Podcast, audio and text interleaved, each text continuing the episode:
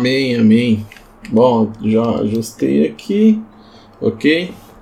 Então vamos lá. Eu vou pedir aí para os irmãos que estão é, com a Bíblia aí próximo, né?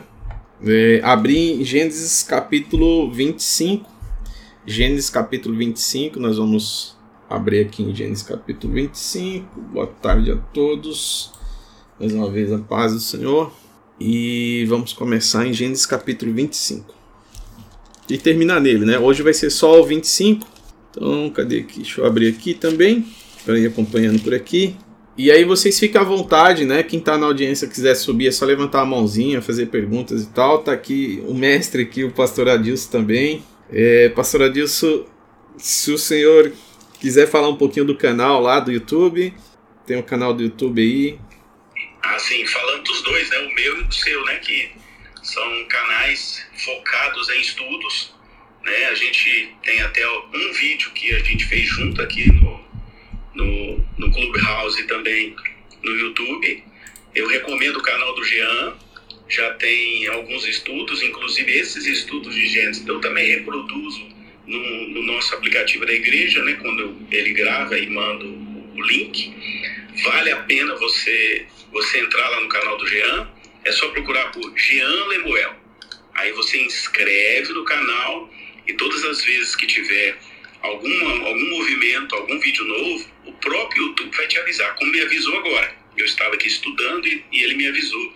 Então lá nós temos o Gênesis 22, Gênesis 9, 20, 26, a, algumas lives que ele fez. Tem a, a no, aí no meu canal. Meu canal já tem um pouco mais de vídeo do que o dele, eu já estou há algum tempo a mais a gente tem umas playlists diferenciadas, uma playlist que é só de ensino bíblico, uma outra playlist que é, que é os sinais de Apocalipse, que é onde hoje estamos com 51 ou 52 vídeos, que na medida que Deus vai me mostrando determinados movimentos do mundo, seja eles quais forem, eu vou lá e faço um vídeo para alertar as pessoas o que que está se movimentando no mundo inteiro que tem conexão direta com Apocalipse, com a volta de Cristo, com o governo do anticristo. Então isso está lá à disposição. E também para quem gosta de alguma ministração, tem também uma playlist que é dos nossos encontros do Reino de Deus, ok? Então recomendo né, lá no canal do, do Jean, todos esses estudos que acontecem aqui aos sábados estão lá já gravados. Vale a pena porque você pode fazer uma, uma volta, acompanhar algumas coisas que, que nós fizemos lá no início o momento atual. Tá bom, é, recomendo mesmo. Amém, pastor. Igualmente, então tá aqui também o pastor Ricardo. Nós já vamos começar. Pastor Ricardo tá por aí? Estou aqui, meu amigo. Glória a Deus. Amém. Se vocês quiserem falar, só abrir o microfone, não precisa nem pedir, viu? Aqui é para colocar. só dizer que eu tava com saudade dos irmãos Bruninho, Amém. pastor Adilson, vocês têm ficado mais ausentes esses dias agora. Aleluia. Tem, tem, tem umas duas semanas aí, mas estava com saudade. Glória a Deus. Então vamos lá. É, Pastor Adilson, se o senhor puder ler, ou a Sheila, a Sheila está sempre por aqui também. É, se vocês tiverem a Bíblia aí, nós estamos em Gênesis 25. Gênesis capítulo 25. Que, que no, no título aqui da, da. Título, né? Que a gente sabe que cada Bíblia vai estar diferente, mas é como se fosse um resumo. Então no título está aqui a morte de Abraão. A morte de Abraão. Mas antes dele morrer, ele casou, né? Então a gente vai ver aqui sobre esses mistérios, sobre 75 almas ou 75 pessoas que está lá em Atos, Atos capítulo 7, e Abraão, ele vai morrer aos 175 anos. Eu vou só dar um spoiler aqui, por exemplo, 175. 100 é porque representa, a gente já tinha falado, 100 são 10% de mil. Então Abraão ele recebe mil é o dia do Senhor, então ele recebe o filho no dízimo do dia do Senhor, né? Ele recebe com 100 anos de idade, ele já está mortificado, ele não poderia ter mais filho. Aí ele tem o Isaac. A partir daí, a partir daí, há 75 pessoas junto a Abraão, e essas 75 pessoas estão na, na sua geração, então significa que foi uma pessoa por ano, porque ele morre aos 175. em Atos 7 vai falar sobre essas 75 pessoas que estão ali junto a Abraão, que chegaram com Abraão, da descendência de Abraão. Essas 75 pessoas têm uma chave aqui, uma chave poderosa sobre 75. Primeiro, quando você olha o número na Bíblia, eu vou dar um spoiler aqui. Quando você olha o número, por exemplo, 75. Eu queria que você imaginasse o seguinte: quando Deus criou os céus e a terra, ele fez em sete dias, né? A gente está lá, a contagem de sete dias. Tá, ok. Então vamos fazer a conta de trás para frente agora. Eu vou pegar o número 7 e depois do 7 vem o quê? Indo de trás para frente, vem o 6. E depois do 6 vem o 5, depois do 5 o 4, assim por diante. Ok, quando Abraão morre aos 175, há uma chave aqui. Entre os 7 e os 5, faltou alguém. É o número 6. 6 é o número do homem. Então existe um mistério, ali é uma conexão, porque 7 mais 5, 12. 12 fala sobre o governo. Então, entre aconteceu algo entre o número 5 e o número 7, que é o 6. Tá? Mas nós vamos continuar lá na frente falar um pouco mais sobre isso entre outras coisas aí, a terceira e etc, etc. Quem puder ler aí Gênesis capítulo 25, a gente lê até o, o 5, do, do 25, do 1 até o 5.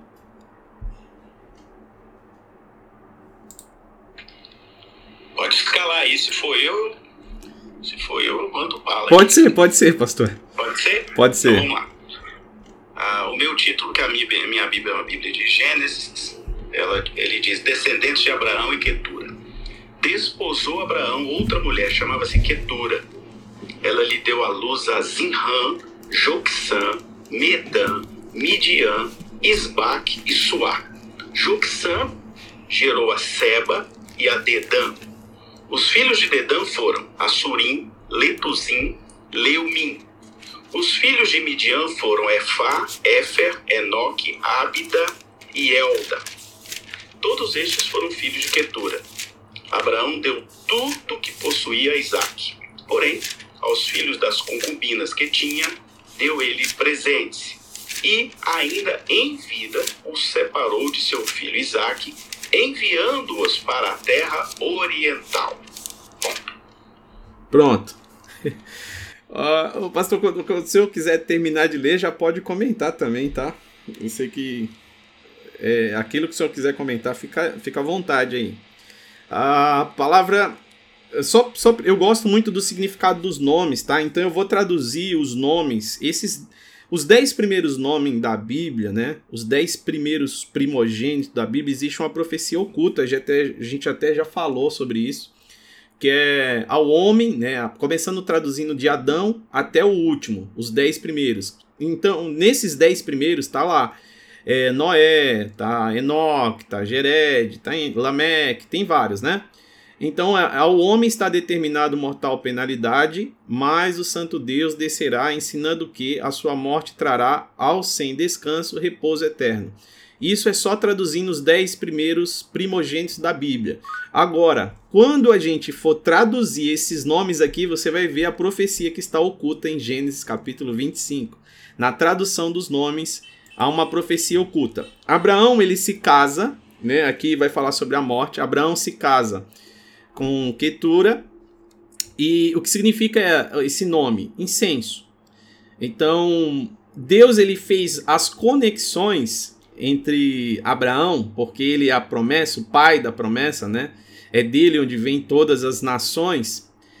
E o interessante é que Deus pegou essa última esposa em si, de Abraão, a Ketura, era necessário ele casar com ela. Por que essa necessidade? Porque senão, dentro de Abraão, só estaria abençoado é, as genealogias dos dois filhos de Noé. Como Noé amaldiçoou a terça parte da terra, alguém precisava transformar essa maldição em bênção e em Abraão foram benditas todas as famílias da terra. Por isso era necessário que a família ou a descendência de Quentura tivesse uma semente de Abraão. Então nós temos os cananeus, né, os filhos de Cã. O, o Noé tem três filhos, Sem, Cã e Jafé. Esses três filhos ou as três descendências precisavam ser alcançadas e foram alcançadas, porque esse último casamento é, mostra que finalizou as três gerações sendo alcançadas pela semente de Abraão. As três famílias lá de Noé, tem um vizinho com a unção do pedreiro hoje aqui. As três, as três famílias lá de Noé, semitas, jafeitas e os cananeus, agora estão contemplados nesse último casamento. E o que, que diz sobre essa quentura, né? Que significa incenso. Então nós temos ela, a, a última esposa. Olha que interessante aqui. A última esposa, ela não peregrinou com Abraão. Ela não peregrinou. Então ela não sofreu, mas ela recebeu a bênção aí a prosperidade que estava sobre Abraão. Então a última, ela não participou da peregrinação, né, que Abraão ele fica peregrinando sobre aquelas terras, mas mesmo assim ela não está todo o período com ele, ela chegou no final da vida e mesmo assim ela também recebeu as bênçãos que estavam sobre Abraão. Então esse tem um mistério aí, né? Quem chegou no finalzinho ainda recebeu, mesmo não tendo participado de todo o sofrimento, por exemplo, que Sara participou. Pastores, meus amigos, se você estiver por aí quiser comentar também sobre esse versículo, senão eu posso continuar aqui. E quem quiser subir, pode levantar a mãozinha aí, a gente está subindo aí, tá? Ana chegou por aí também, seja bem-vindo. É só complementar aí, Jean, que é muito interessante, né? Porque que Deus é perfeito, né? Ele precisava gerar todas as nações da terra a partir da bênção de Abraão. Então esse essa quietura, ela depois Abraão manda ela para o Oriente e ali ela forma ali, esse povo vai viver na, ali na região de Jerusalém, ao sul de Jerusalém, formando várias tribos ali que são os árabes, também são árabes, né?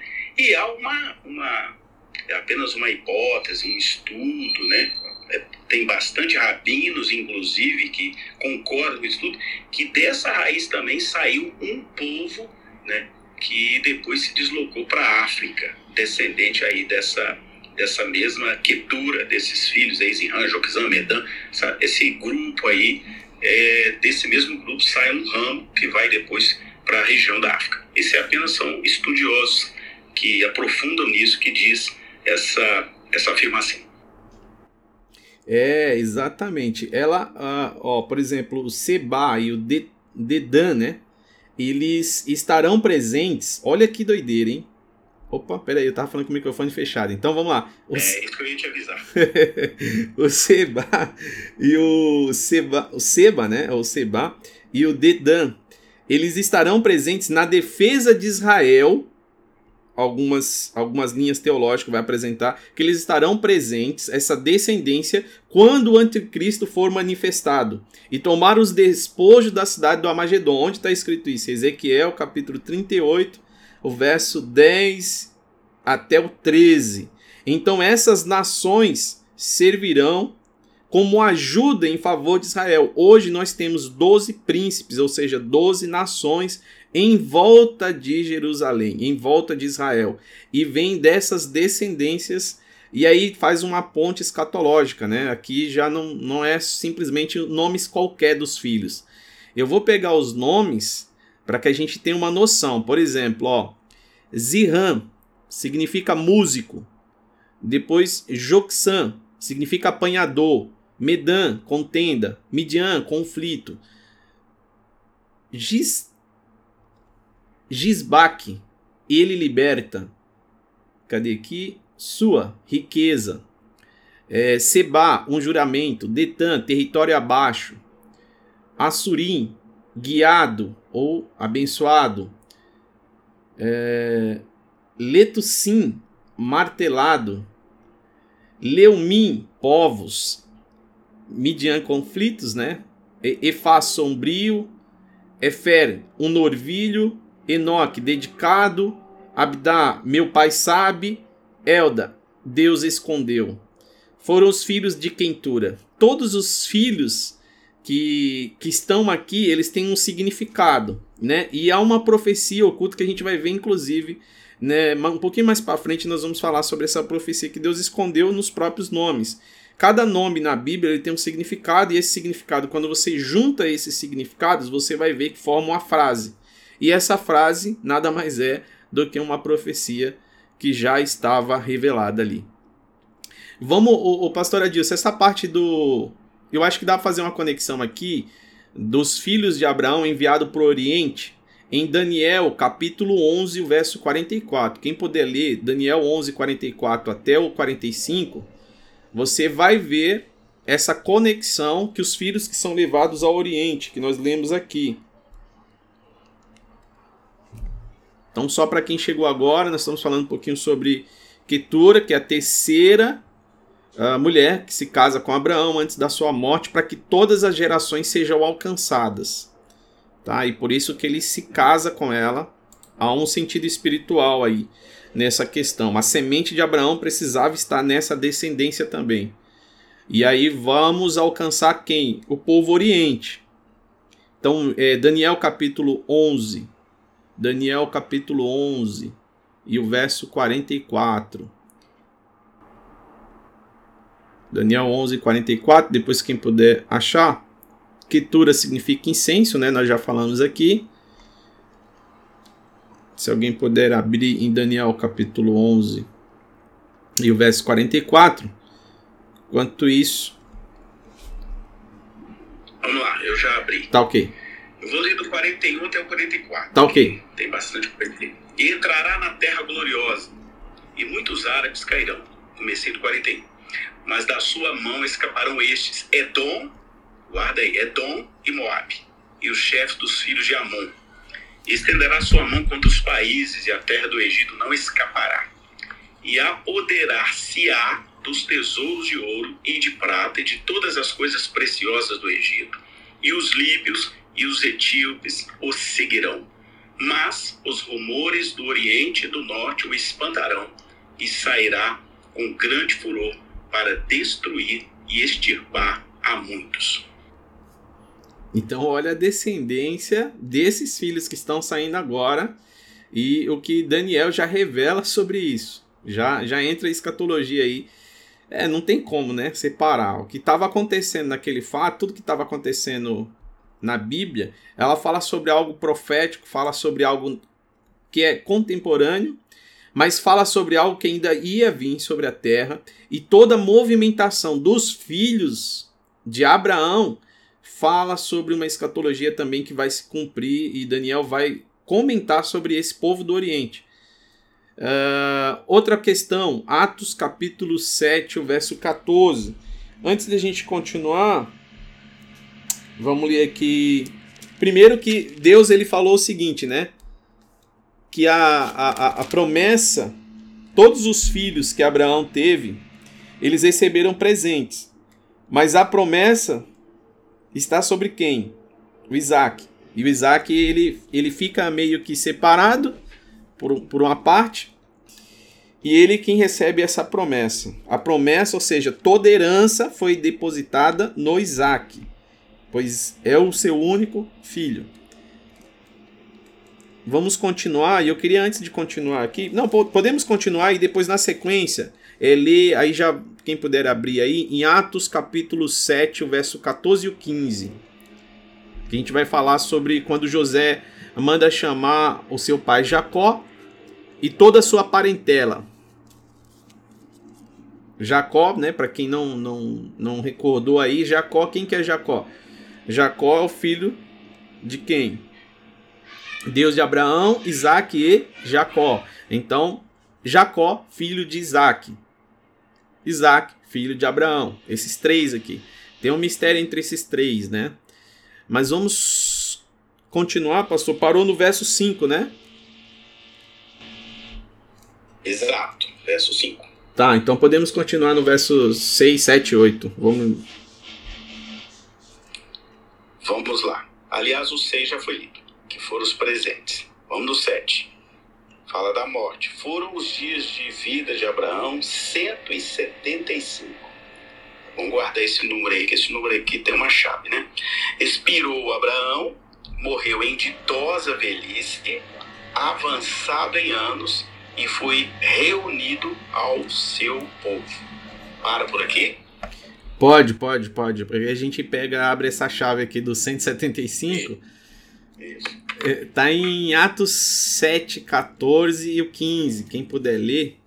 Atos 7, 14 e 15.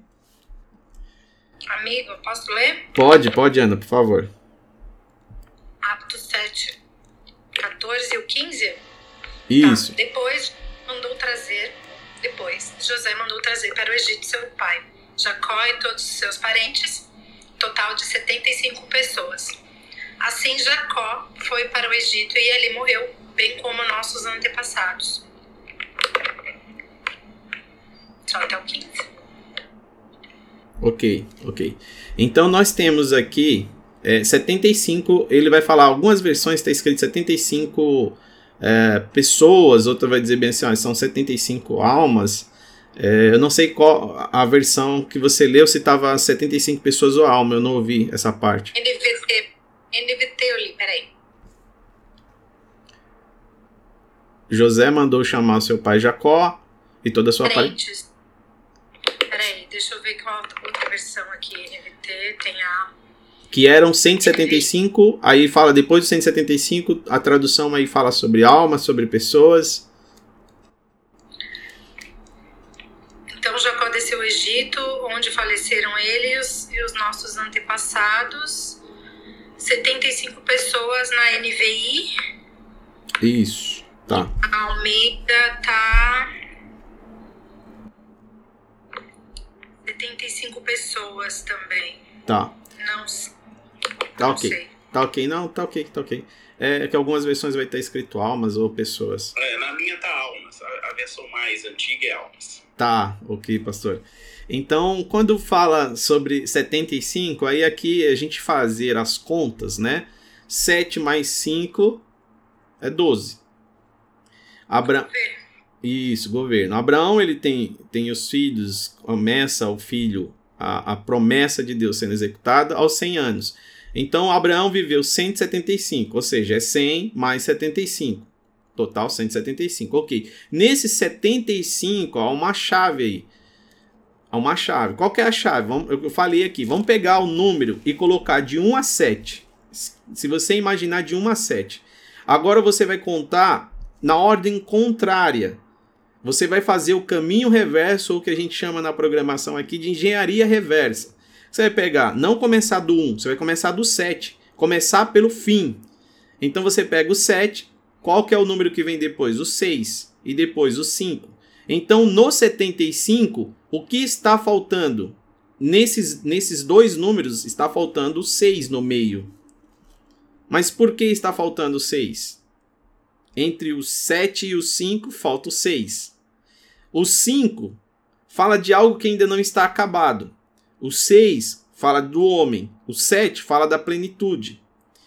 Então, ele tem, olha que interessante, ele tem um filho né, antes da promessa e tem o filhos depois de receber Isaac, que é a promessa. Quando nós pegamos o nosso corpo, ele está dividido em três partes: corpo, alma e espírito. O que está no meio, entre corpo e espírito, é a alma entre, no meio entre corpo e espírito, nós temos a alma. E qual é a maior dificuldade, qual é a maior luta hoje que você tem? É com quem está no meio. Você não tem dificuldade com o teu espírito em si. Você não tem dificuldade com o teu corpo em si. Ah, porque se você realinhar a questão da alma, ou seja, eu vou fazer uma ligação aqui entre alma e vontade, e eu vou usar.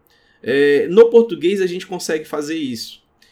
Por exemplo, quando você pega a palavra calma, né? Porque está abatido a minha alma, como Davi disse, tenha espere em Deus. Se você pegar a palavra calma e tirar o C, ela fica o quê? Alma, né? Tá bom. Então, então quando eu coloco Cristo sobre a minha vida, ele vai trazer o príncipe da paz, traz a calma para equilibrar e fazer com que o espírito sobressaia, porque a nossa maior luta está aí no meio. Entre os sete e os cinco tem o seis. E o seis fala sobre a minha pessoa, a minha vontade, os meus desejos, a minha alma. E eu preciso entregar a minha vontade a Deus para que eu possa viver a vontade de Deus, para que eu possa viver a plenitude de Deus.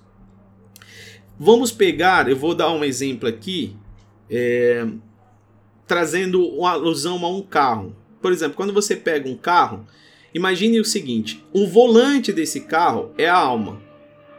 O chassi desse carro, onde vai o tanque e tudo, ele fala sobre o teu espírito.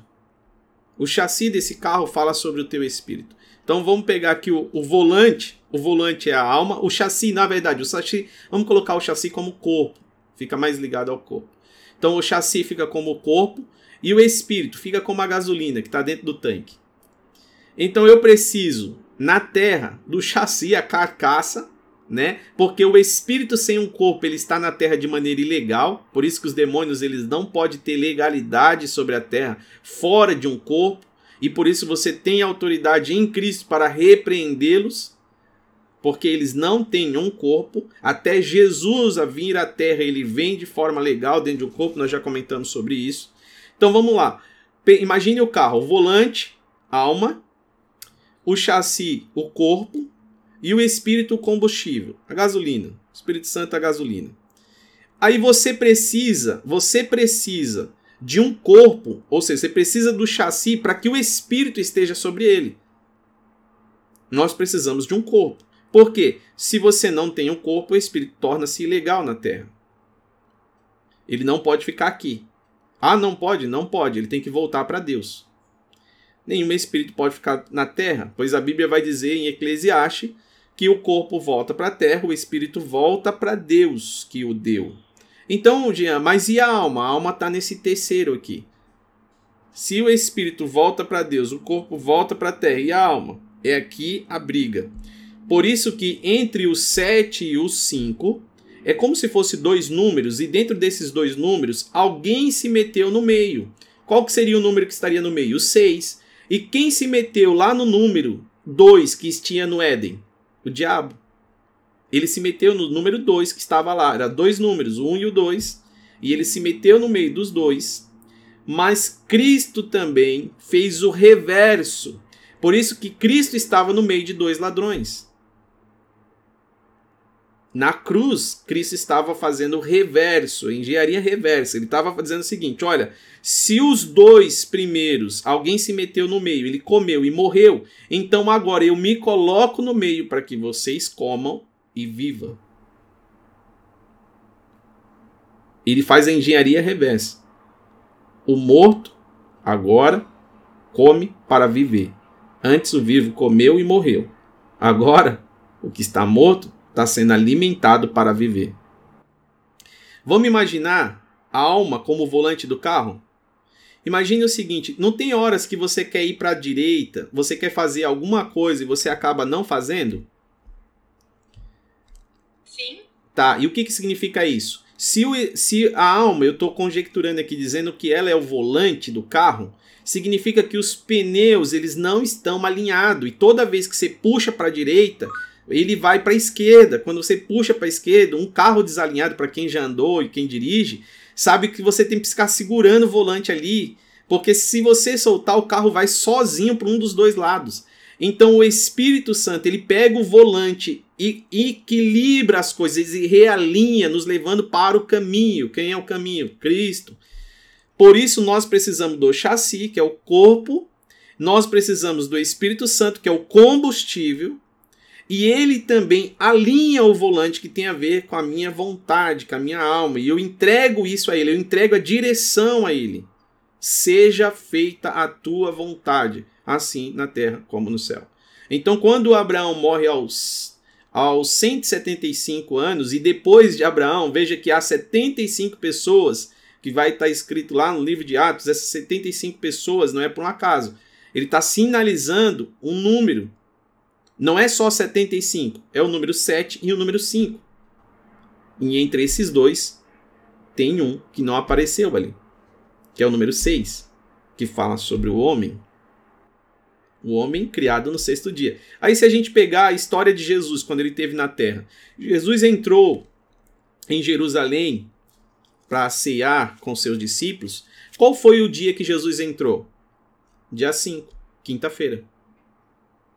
Qual foi o dia que Jesus foi à cruz? No dia 6, sexta-feira.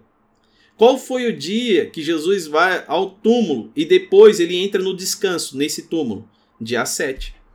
Tudo completado. E, mas aí tá, foi no domingo que ele ressuscitou, não seria o oitavo dia?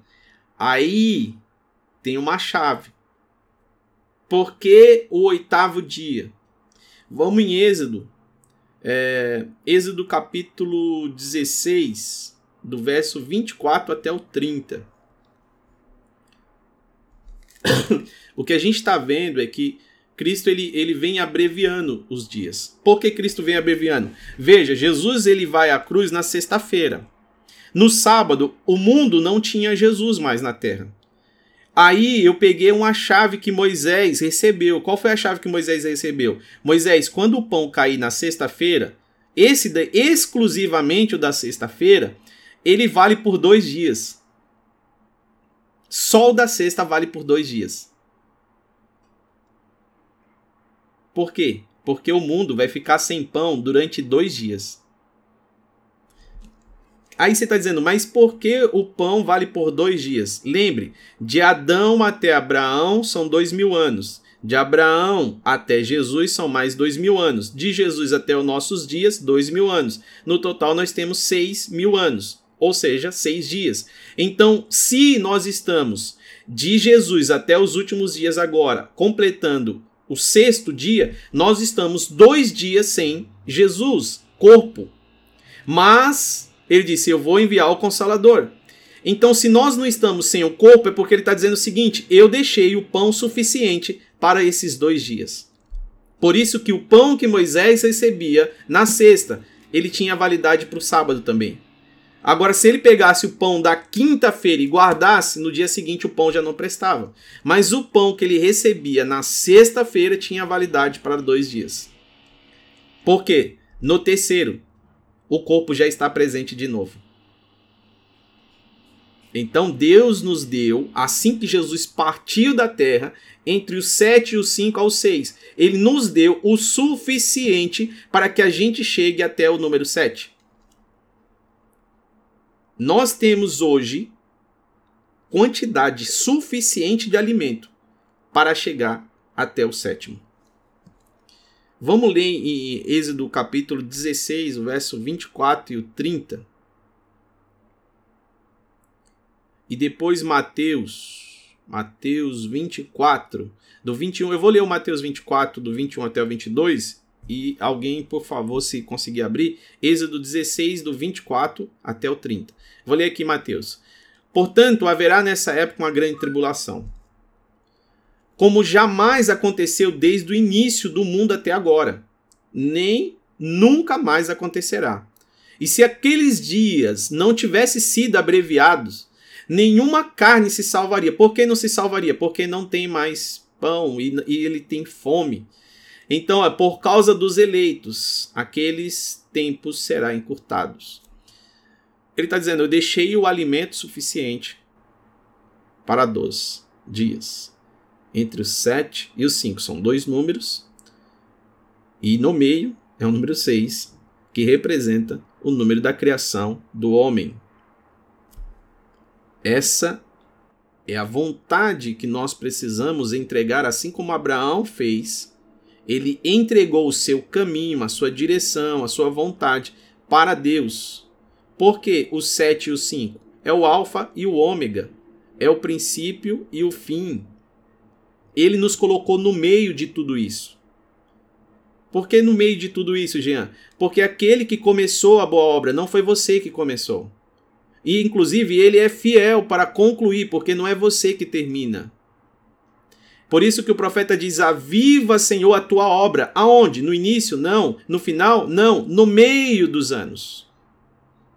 Porque ele está dizendo: Aviva a nós, Senhor, que estamos aqui no meio.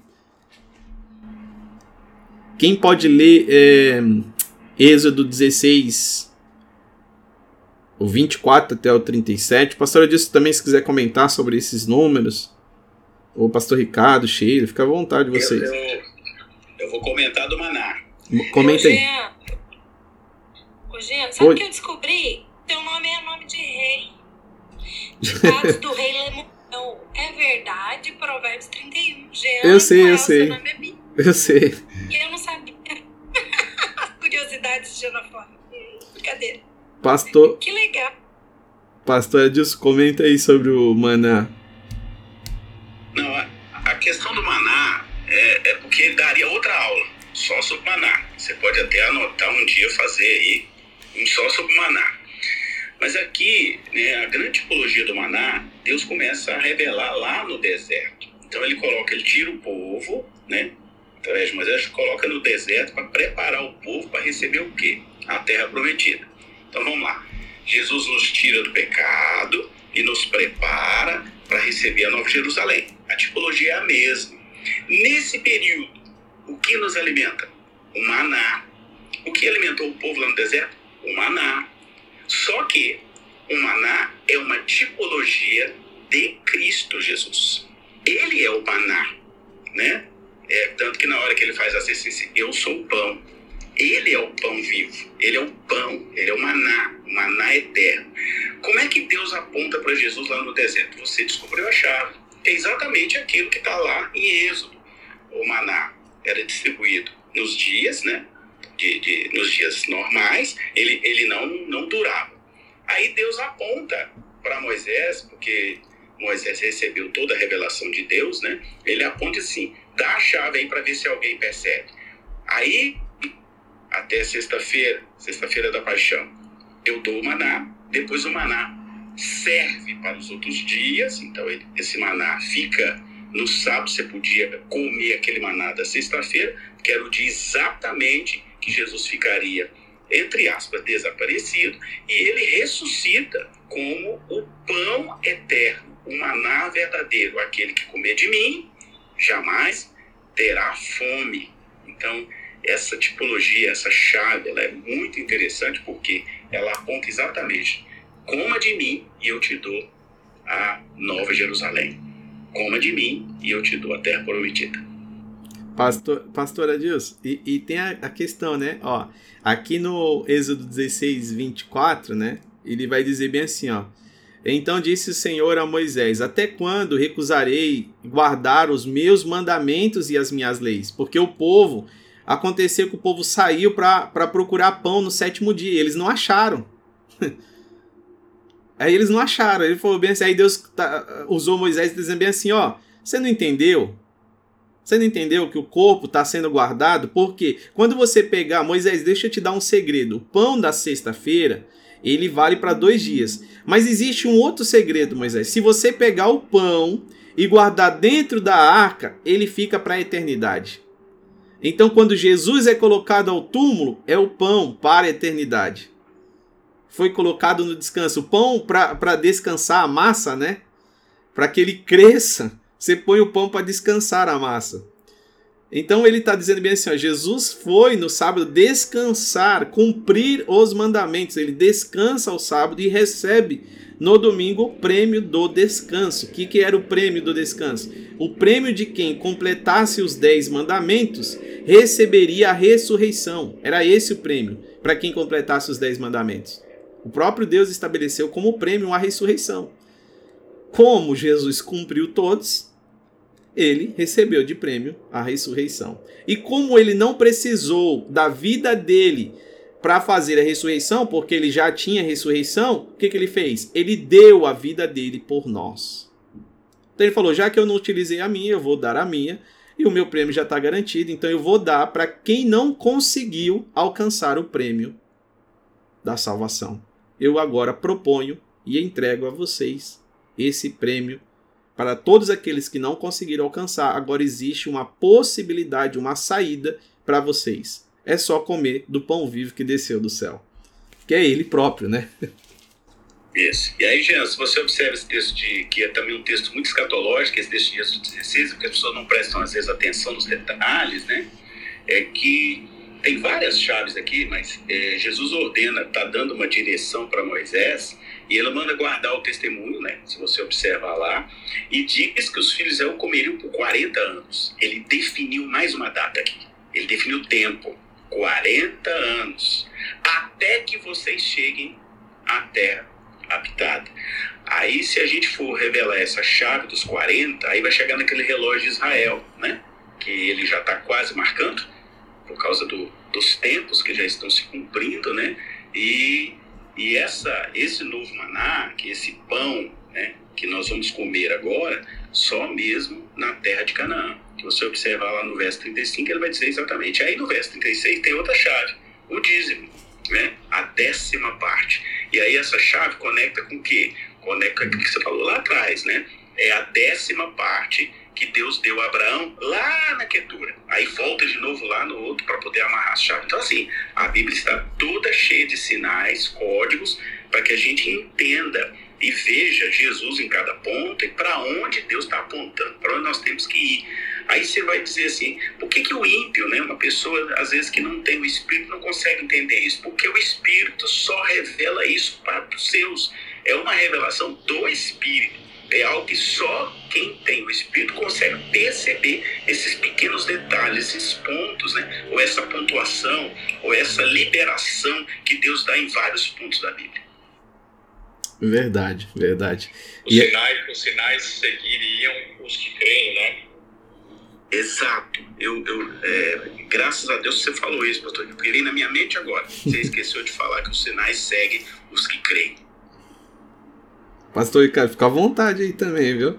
Sheila, Ana, subiu aqui a Ivonete também. Nós estamos aqui numa não, mesa. Não, Barão, sabe, sabe o que, que eu estou fazendo? Sei que a gente está aqui numa mesa mas vocês dois estão, estão, estão no espírito, vocês estão no mistério, vocês dois, e eu eu eu, eu tô ouvindo, recebendo, estou discernindo no espírito que vocês dois estão alinhados. Então eu tô, eu tô deixando isso aí fluir. Amém. Jean, oi, Jean, oi. Me dá uma pausa. É, como é que foi o áudio que você me mandou essa semana, hein? Mas escuta o que o pastor Ricardo acabou de falar. Ele não sabe que nós pois é. Você sabe que ele não sabe. Só eu e você sabemos de Deus. Olha o que ele acabou de dizer. Presta atenção no sinal que está nessas palavras do pastor Ricardo aí, que combina com o que nós falamos em secreto. Presta bem atenção, pastor. E também a, a, eu creio que a mente e, e, o espírito de muitas pessoas hoje aqui está sendo aberto, os olhos espirituais, né? estão sendo abertos, pessoas estão acordando aqui, recebendo, entendendo que aquilo que está sendo falado aqui é algo muito profundo, diferente daquilo que você é, ouve por aí em algumas plataformas e na internet. Glória a Deus, glória a Deus. É, eu, sim, eu, cara, eu sinto Deus, sabe? Eu sinto Deus quanto vocês falam, eu sinto que isso aqui que a gente está fazendo é, não tem a ver com o tempo agora só. Eu sei que que Deus está fazendo, na verdade, né? nós só estamos obedecendo a ordem dele, mas eu, eu creio que Deus está levantando homens e mulheres que não pensam só em si mais. Ele agora entendeu que o que ele está fazendo não tem a ver com ele, mas com uma geração. Pois essa mulher aqui, a, a Ketura, ela é a terceira que chega no finalzinho mas o que Deus vai fazer com ela não tinha a ver só com a vida dela ter um filho, mas dela ter os príncipes e uma geração toda envolvida em Abraão. Nós precisamos pensar na continuidade, nós precisamos pensar muito mais além do que ter a minha casa, o meu carro, a minha vontade, minha casa, minha vida. Não é mais minha casa, minha vida, é o reino dele, a vida de Deus em nós. Não vivo mais eu, mas Cristo vive em mim. Então nós precisamos atualizar, fazer uma atualização aí, porque algumas questões dos textos elas foram meio distorcidas, porque começamos a olhar só para si mesmo e esquecemos. Abraão ele olhou lá na frente e viu, ele viu uma geração. Ele olhou lá para o céu e viu uma geração. Isso é um alinhamento que Deus está fazendo nesses dias. Quando ele disse bem assim: sai da tua tenda, sai da tua casa, chega do minha casa, minha vida sai da tua tenda, olha para o céu. O que, tem a ver os céus? Tem a ver com a minha morada. Olha para a terra. O que, que, tem a ver com a terra? Tem a ver com a minha morada descendo à terra. Então eu vou fazer na terra aquilo que já é nos céus. Eu vou realinhar. Isso fala sobre um novo céu e uma nova terra. Por isso ele diz: olha para o céu e olha para a terra. O novo céu e a nova terra que foi estabelecido aqui é através de Jesus. Isso já começou Nós já podemos viver isso agora. Você já pode comer desse maná agora. Eu creio nisso. Eu creio nisso, sabe? Nós não estamos aqui simplesmente para traduzir textos. Mas Deus tem dado interpretações no espírito sobre o que estamos vivendo, o que aconteceu e para onde está apontando. Então, vamos continuar em Gênesis capítulo 25, verso 9, não é isso? Gênesis 25, 9? Então, pode ler, pastor. 25, vamos ler o 9 e o 10, que aí já tem um, o sepultamento aqui, né? Exato. Então vamos lá. 9. Sepultaram-no Isaac e Ismael, seus filhos, na caverna de Macpela, no campo de Efron, filho de Zoar, o Eteu, fronteiro a Manre, o campo que Abraão comprara aos filhos de Et. Ali foi sepultado Abraão e Sara, sua mulher. É, nós falamos, pastor Adilson, na aula passada sobre esse campo, né? Sobre pagar o preço do campo. É, Abraão ele não quis o campo de graça, ele disse: Não, eu vou pagar o preço, existe um preço a ser pago, eu compro. Porque quando você ganha, lá na frente os seus filhos não vão dar valor. Você já percebeu que muitos dos filhos, quando você dá um presente, eu falo pelo meu, tá? Eu dou um presente para ele, daqui a cinco minutos ele já tá querendo outro, eu falo, mas você acabou de ganhar. Você nem usou o primeiro. Agora, quando ele pagar pelo presente, ele vai dar valor. Eu comecei a dar valor às coisas que eu pago, né? Então aí você tem uma noção de preço e tem só, não é só isso não, é porque quando você ganha normalmente, dá uma sensação que, que aí você fica assim, ah, não pagou. Quer ver exemplo? Gente, isso é prática, tá? Quando você pega um curso, uma faculdade, uma universidade e fala para a pessoa, olha, você vai ganhar, você não vai pagar nada. Você só precisa estar tá lá. A maioria que ganha o curso, a média de 2% vai concluir. Que ganha. Agora, os que pagam, eles terminam. A, a taxa de, de conclusão aumenta muito. Porque há um preço. Então, Abraão está dizendo bem assim: olha, eu quero, eu quero pagar o preço. Sabe por quê? Isso é uma herança. Quando eu pago o preço, eu vou deixar para os meus filhos uma herança. Eu quero essa herança. E aí ele vai. Olha o que interessante. Lembra que os filhos foram separados, pequeno? E agora, na morte do pai, quem está lá para sepultar o, o pai? Os dois filhos que estavam separados. Lá quando era pequeno, lembra? H, ele vai separar, né? Ela vai pro, pro deserto. E, e agora esses dois filhos, eles estão reunidos para sepultar o pai. Ou seja, independente do que você acredita, ah, mas eu acredito assim, eu acredito no calvinismo. Aí o outro diz: "Não, eu acredito no arminianismo". Ah, não, eu acredito no milênio, no pós-milênio, pré-milênio, enfim. Mas espera aí. Nós estamos nos dividindo por aquilo que acredita, sendo que agora nós temos algo muito maior que o Pai nos deu como responsabilidade. Nós precisamos olhar para isso se ele nos deu como responsabilidade, somos irmãos, nós precisamos unir porque os dias são difíceis, os dias são maus. Nós precisamos nos unir em favor daquilo que ele nos estabeleceu. Ele uniu, a morte aqui uniu os dois irmãos novamente. Uniu no sentido que, Jean, hoje eles não estão em briga lá, o povo de Israel não tem briga ainda, sim, mas no sepultamento, aqueles dois entenderam, falando bem assim: olha, é o nosso pai que está aqui. Então eles estão ali voltando à obediência do pai. Pastor Adilson, você falar? tem, mais, tem mais uma chavezinha muito interessante aí nesse texto. É, é o seguinte: observe que as duas, todas as descendências representadas, né, especificamente nesse casamento, estão ali. Né? A descendência de Ismael e a descendência de Isaac. O que, que, que a gente, qual é a leitura disso? Tem até uma música, um hino, eu não sou muito músico, né? O Gabriel que chegou aí a mais, mas temos que eu sei que foi pago um alto preço. Eu gostava muito de cantar isso aí, principalmente na ceia. Então, o alto preço foi a morte de Cristo. E aqui nós encontramos exatamente agora a chave que ele depois vai liberar lá na frente.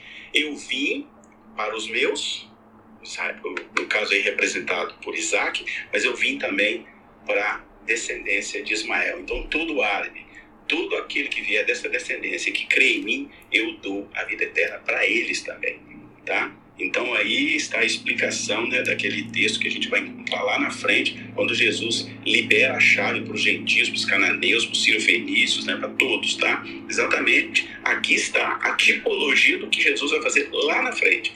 Está aí representado duas, dois povos gigantes, estão aí representadas duas religiões, e aí Jesus disse assim, eu eu, né, através da morte, da morte dele, que a morte de Abraão é uma tipologia dele lá depois, na minha morte eu uno todos que quiserem receber a minha bênção.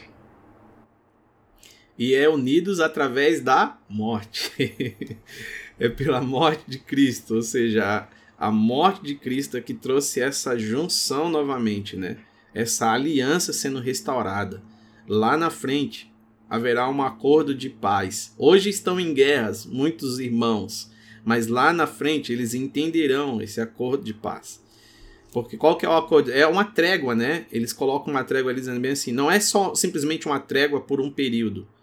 Mas essa não, não se fala sobre um período simplesmente, mas se fala sobre estar em paz com o príncipe da paz.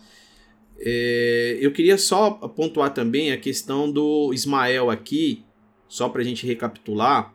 Em Gênesis, é, quando a gente leu na aula passada, H ela pega o menino e coloca embaixo da onde? Da árvore, né?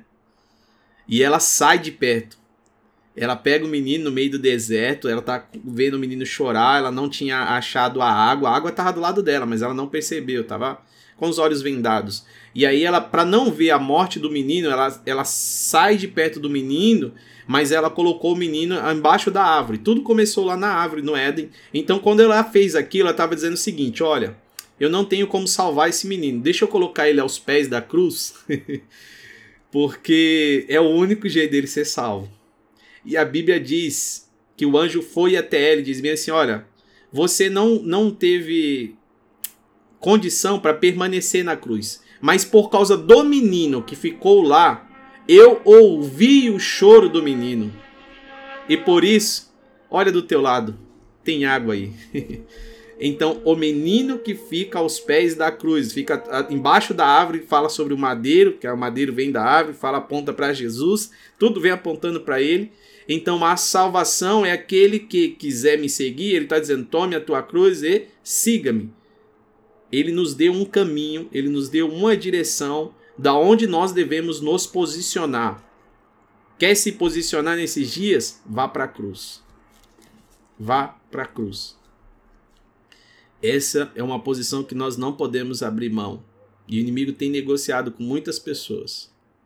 Negociado os valores. Ismael, é, eu vou, vou, Vamos continuar a leitura, que aí vai vir a tradução dos nomes. Eu vou só traduzir os nomes. Que aqui já tem uma profecia oculta nos nomes, né? Da descendência de Ismael. É doideira isso.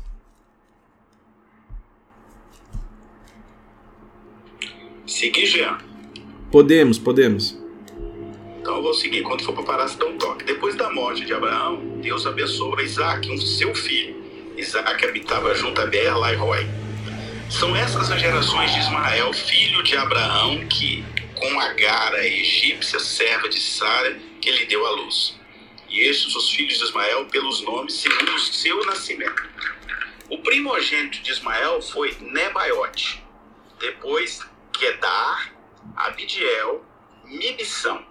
Misma, Tumá, Massá, Haddad, Tema, Getur, Nafis e Kedemá.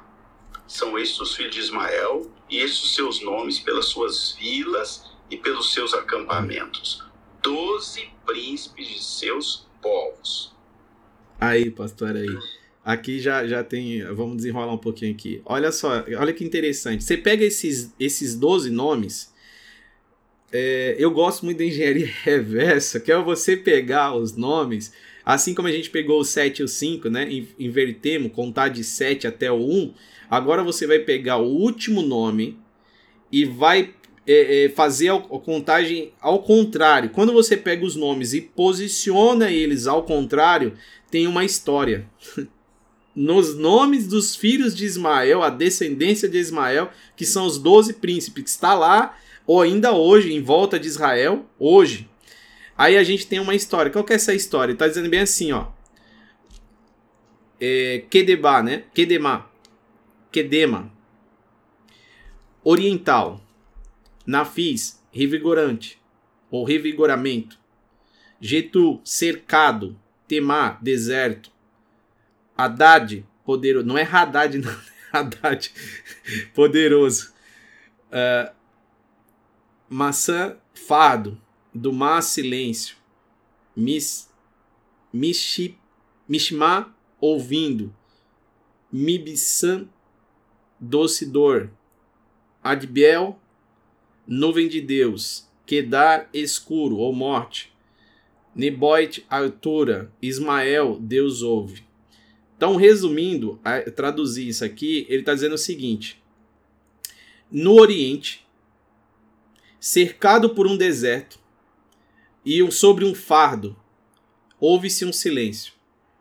Ouvindo a doce odor, uma nuvem de Deus, no local onde estava escuro, às alturas, Deus ouviu a voz. Tudo isso que fala na tradução dos nomes é o que aconteceu de fato na história. Ela foi ao deserto no Oriente, cercado por um deserto, não tinha nada em volta a não ser deserto. Mas aí ela estava carregando um fardo, porque Abraão ainda dá. Abraão coloca algumas coisas para que ela leve ao deserto, que seria água e alimento, mas acabaram no meio do caminho. A mulher, que é H, faz um silêncio mas aí o menino começa a chorar e Deus ouviu o choro do menino nas alturas, envia o seu anjo e por isso que Ismael significa Deus que o ouve. Mas se você pegar a tradução de todos os filhos descendentes, os doze príncipes, né, eles têm a história de Ismael no nome. Aí você vai dizer, não, mas isso foi porque realmente eles quiseram fazer isso, né? Nada. Eles nem sabiam o que estavam fazendo vai colocando os nomes e Deus está dizendo: olha, põe esse nome aqui, põe esse nome aqui, põe esse, põe esse. E a tradução dos nomes conta-se a história, a profecia que já estava oculta ali é, entre o nome de Ismael e a sua descendência. Vamos continuar? Ismael é o Gênesis. Nós estamos no 17, 20? Isso. É para seguir agora? Pode ser, se você quiser fazer algum comentário, pastor, fica à vontade. Sim. Aí agora, ó, e os anos de vida de Ismael foram 137. E morreu e foi reunido, reunido ao seu povo. Observe aqui que ele foi reunido ao seu povo, já não é mais no povo de, dos hebreus. Habitaram desde Avilá até Sur, que olha para o Egito como quem vai para a Assíria ele se estabeleceu fronteiro a todos os seus irmãos. Olha, é, o pastor já deu a chave aí, né? Aonde ele vai, é, onde ele vai habitar, onde ele vai morar e onde ele, a questão da morte, tudo isso aponta sobre decisões e escolhas também. E aí trazendo pro, pro lado espiritual aqui também, é, já é essa chave dos números aí, ó. Abraão foi nesse mesmo capítulo, hein? 175 anos de idade. Nós falamos aqui entre o 7 e o 5, falta um número que é o 6. Agora, se a gente pegar sobre Ismael, qual foi a idade da morte dele? 137. Ok. Então, entre o 3 até o 7, faltam quantos números?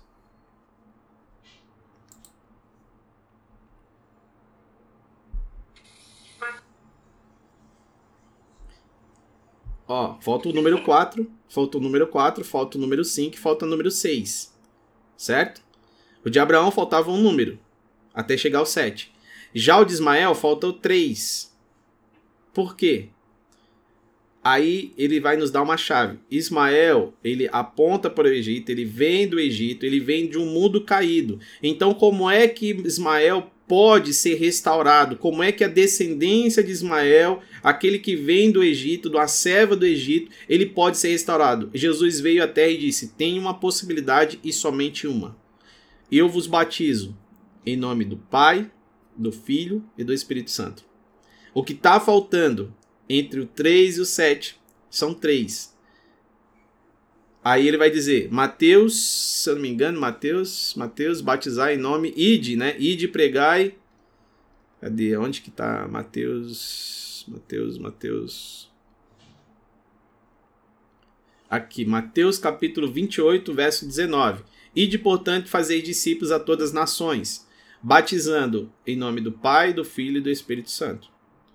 Então, esses três que está faltando, porque está dizendo o seguinte: ó, daqui até aqui existe uma lacuna. E essa lacuna ela só pode ser preenchida, ou seja, ele só pode ser enxertado ao plano da salvação por esse processo. Aí fala sobre uma restauração do corpo, da alma e do espírito. Pai, Filho e Espírito Santo.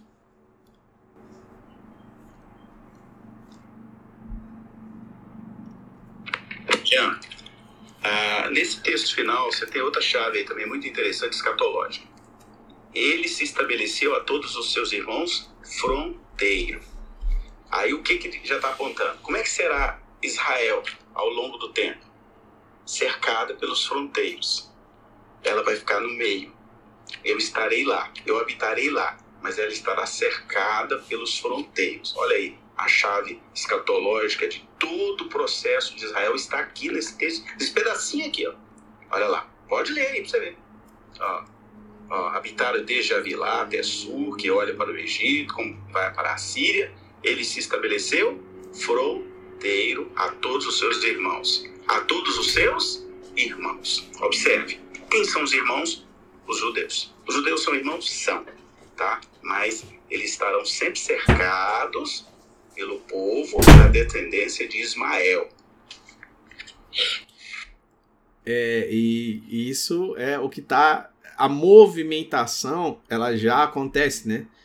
A, as árvores que estão em volta, o que Jesus vai dizer sobre aquela, aquela menção que ele vai dizer sobre as árvores que estão em volta da videira, né? Isso já é uma movimentação que a gente já pode ver é, ela só vai ficar mais clarificada e há um reposicionamento, haverá algumas, alguns gatilhos que serão apertados para que as coisas fiquem mais claras para todos. Né? Mas isso já está ocorrendo uma movimentação, já tem uma movimentação sobre esta questão é, das nações em volta de, Jeru em volta de Jerusalém. Os filhos já estão. Eu não sei se pastor Adilson tem. É, é, eu acho que creio que sim, creio que sim, que ele estuda bastante. Então, o, o, Ricardo também, que hoje, por exemplo, Israel, ele já tem um programa de reapadrinhar todos aqueles que saíram de Israel. Existe um programa do governo hoje, por exemplo, eu tenho uma amiga que ela é casada com um judeu e eles é, receberam a proposta do governo, eles moravam aqui no Brasil, para retornar para Israel ficarem morando lá e, e o governo pagou as passagens, pagou tudo para retornar. Isso, é um programa de repovoamento, né? Um, é, na verdade, para poder trazer os judeus de volta para Israel. Esse movimento está acontecendo e está muito acelerado. Aqui nos Estados Unidos existem várias organizações não governamentais que recebem é, dinheiros e, e, por sinal, muito dinheiro, valores, né, para que esses programas eles, eles, eles continuem a crescer, tá? Essas ONGs, elas são, é, recebem dinheiro, né, porque nos Estados Unidos existem é, milhares né, de bilionários judeus que patrocinam, né, e ao invés de ele pagar o, o, o imposto para o governo, ele patrocina esses programas para que o dinheiro dele vá exatamente para poder é, ajudar na, na construção da infraestrutura para poder receber o povo judeu de volta em Israel. E são muitos bilhões de dólares, eu estou falando coisa de 50 bilhões, 80 bilhões de dólares por ano para um, um, um, país tão pequeno como é Israel, é muito. Amém. Então, vamos. vamos... Deixa eu complementar. Pode, pode ir, pode ir. É, bem rápido. É, eu tenho lá no canal aquele que eu falo, né? A minha playlist Apocalipse aí. Lá está exatamente né, uma das áreas que Israel investiu muito, mas muito dinheiro foi retornar a tribo de Dan, que era a última. Tem lá um vídeo falando sobre isso, que são judeus etíopes, descendentes de Dan. Eram os que não tinham voltado. Eles voltaram praticamente todos, praticamente, ainda faltam alguns. O último avião com volta deles foi agora em dezembro, chegou lá mais uma leva muito grande deles lá em Israel. Eles estão é, em um, um, bairro específico que o governo liberou para eles, tá? E, o, como disse o pastor Ricardo, né, está havendo um investimento muito grande para o retorno dos judeus para o território de Israel. E aí a outra chave, que eu também fiz um vídeo sobre isso, é, é que cumpre uma palavra profética de Isaías, Ezequiel, é o que? É o a, começou já, os, começaram, desculpa, os acordos de paz ali, Israel já começou a ter, é, inclusive, embaixada. A primeira embaixada foi exatamente onde? Nos Emirados Árabes Unidos, para começar o processo de cumprimento da palavra de Deus. E de cumprir isso aqui que nós acabamos de ler, de que todos estes aqui que quiserem serão resgatados, porque são descendentes de Abraão. Amém. É, justamente, isso já está acontecendo, né? Então a gente vamos continuar lendo e vamos chegar em Jacó também daqui a pouquinho, né? Vai passar o Jacó aqui. Quem pode continuar aqui? Versículo? Boa tarde, graças a todos. Boa tarde, Bonete. É, parou, a pastora diz parou no 20. É, eu parei no, no 18, né? E habitar a vila e a gente falou essa chave da fronteira. Tá, tá. Então vamos ler até o, o 23. No caso do 19, né? Isso. Então vamos lá. O nascimento de Esaú e de Jacó. Esta é a história de Isaac, filho de Abraão. Isaac tinha 40 anos quando casou com Rebeca, filha de Betuel, irmã de Labão. Eles eram amareus e morava na Mesopotâmia. Rebeca não podia ter filhos e por isso Isaac orou a Deus, o Senhor, em favor dela. O Senhor ouviu a oração dele e Rebeca ficou grávida. Na barriga dela havia gêmeos e eles lutavam um com o outro. Ela pensou assim: por que está me acontecendo uma coisa dessas? Foi perguntar a Deus o Senhor. E ele respondeu: No seu ventre há duas nações. Você dará à luz a dois povos inimigos. Um será mais forte do que outro, e o mais velho será dominado pelo mais moço. é que tem muita coisa, hein? Mas vamos lá. É, só para recapitular aqui, ó. São três mulheres estéreis, né? A, nós temos a Sara, esposa do Abraão, aí a Rebeca, esposa do Isaac, e Raquel também, esposa de Jacó. As três, dos três, elas não poderiam gerar. E aí Deus intervém aí nessa questão do gerar. É, outra questão interessante, e eu, eu vou falar que é uma curiosidade, é o seguinte: olha que doideira. Enquanto é, Jacó e Esaú estavam nascendo, eles são dois irmãos, estão nascendo, gêmeos, né? Na casa de Labão também está nascendo.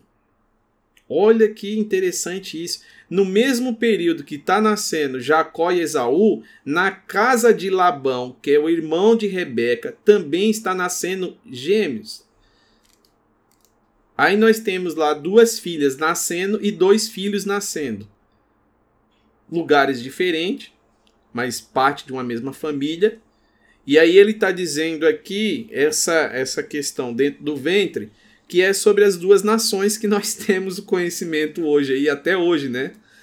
É como essas nações se comportam, como elas estão aí vivendo. E tudo isso dentro do ventre.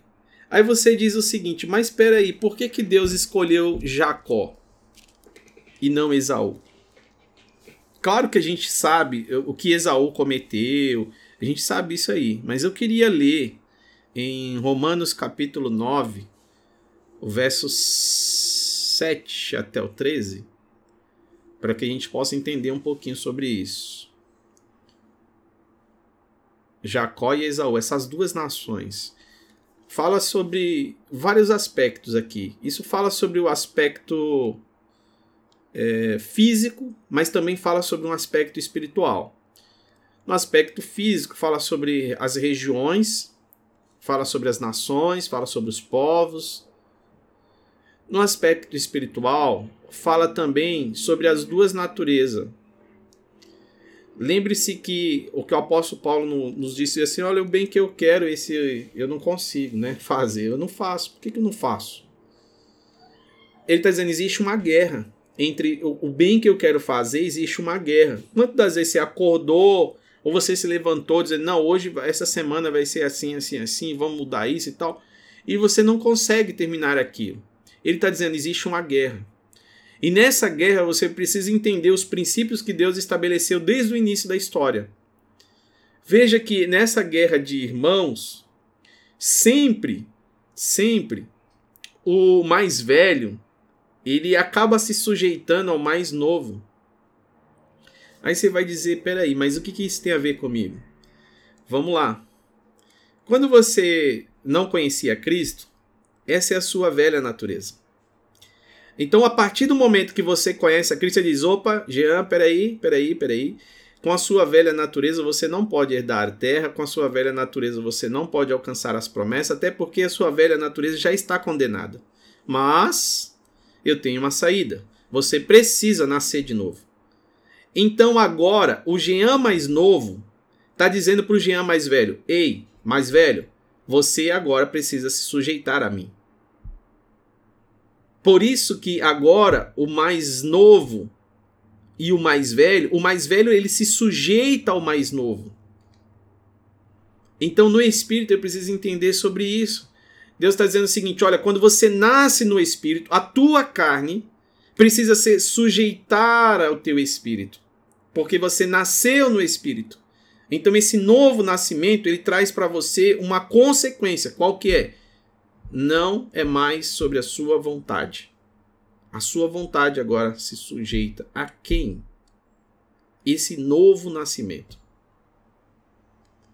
Por isso que a gente vê no nosso dia a dia, né, trazendo para a prática, essa nossa dificuldade de muitas vezes tentar terminalizar algo, tentar iniciar algo e ou tentar abortar algo da nossa vida e você vê que existe uma luta mas ele está dizendo você não vai conseguir, porque essa luta que estava acontecendo dentro do ventre, lembre-se que um está grudado ali no calcanhar, segurando os pés. Ele está dizendo: olha, essa luta você só consegue vencer pelo Espírito. No novo nascimento é que você tem acesso às regiões celestiais, porque eu te abençoei. Efésios vai dizer: olha, porque ele te abençoou nele nas regiões celestiais. E como eu acesso essas, essas regiões celestiais? Só existe uma maneira, com a identidade correta. E qual é a identidade que é aceita nessas regiões? O seu novo. Porque o seu velho já está condenado. Então não adianta tentar fazer uma empresa crescer no método velho. Essa empresa vai falir. Não adianta tentar educar os filhos no método velho. Esse método vai levar os filhos a lugar terríveis. Não adianta tentar é, tentar movimentar as pessoas com estratégias velhas. Deus está dizendo isso aí, Moisés. Até aqui, 40 anos você aprendeu com o mundo, mas daqui para frente, Moisés, tire a sandália dos teus pés. Ele estava dizendo o seguinte: Moisés, eu estou colocando os fundamentos que você deve caminhar daqui para frente, porque entre o seu pé e a terra tem aí os, as sandálias. E as sandálias, ela te impede de alcançar a terra prometida. E eu sou o fundamento, eu sou o alicerce dessa terra. Eu sou o fundamento da promessa. O que você está pisando, existe um impedimento. Então deixa eu tirar todos os teus fundamentos para que você ande no meu fundamento. Tire a sandália dos teus pés. Moisés também falava sobre duas identidades. Por isso tem Moisés humano que recebe as leis e não acessa Canaã, mas o Moisés que pelo Espírito entra em Canaã. Porque o velho não vai conseguir acessar, mas o novo tem o acesso. O novo tem a promessa.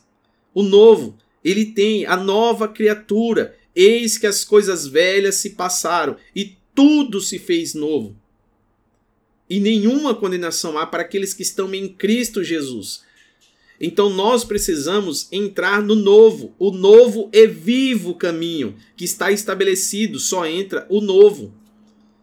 Identidade velha não consegue.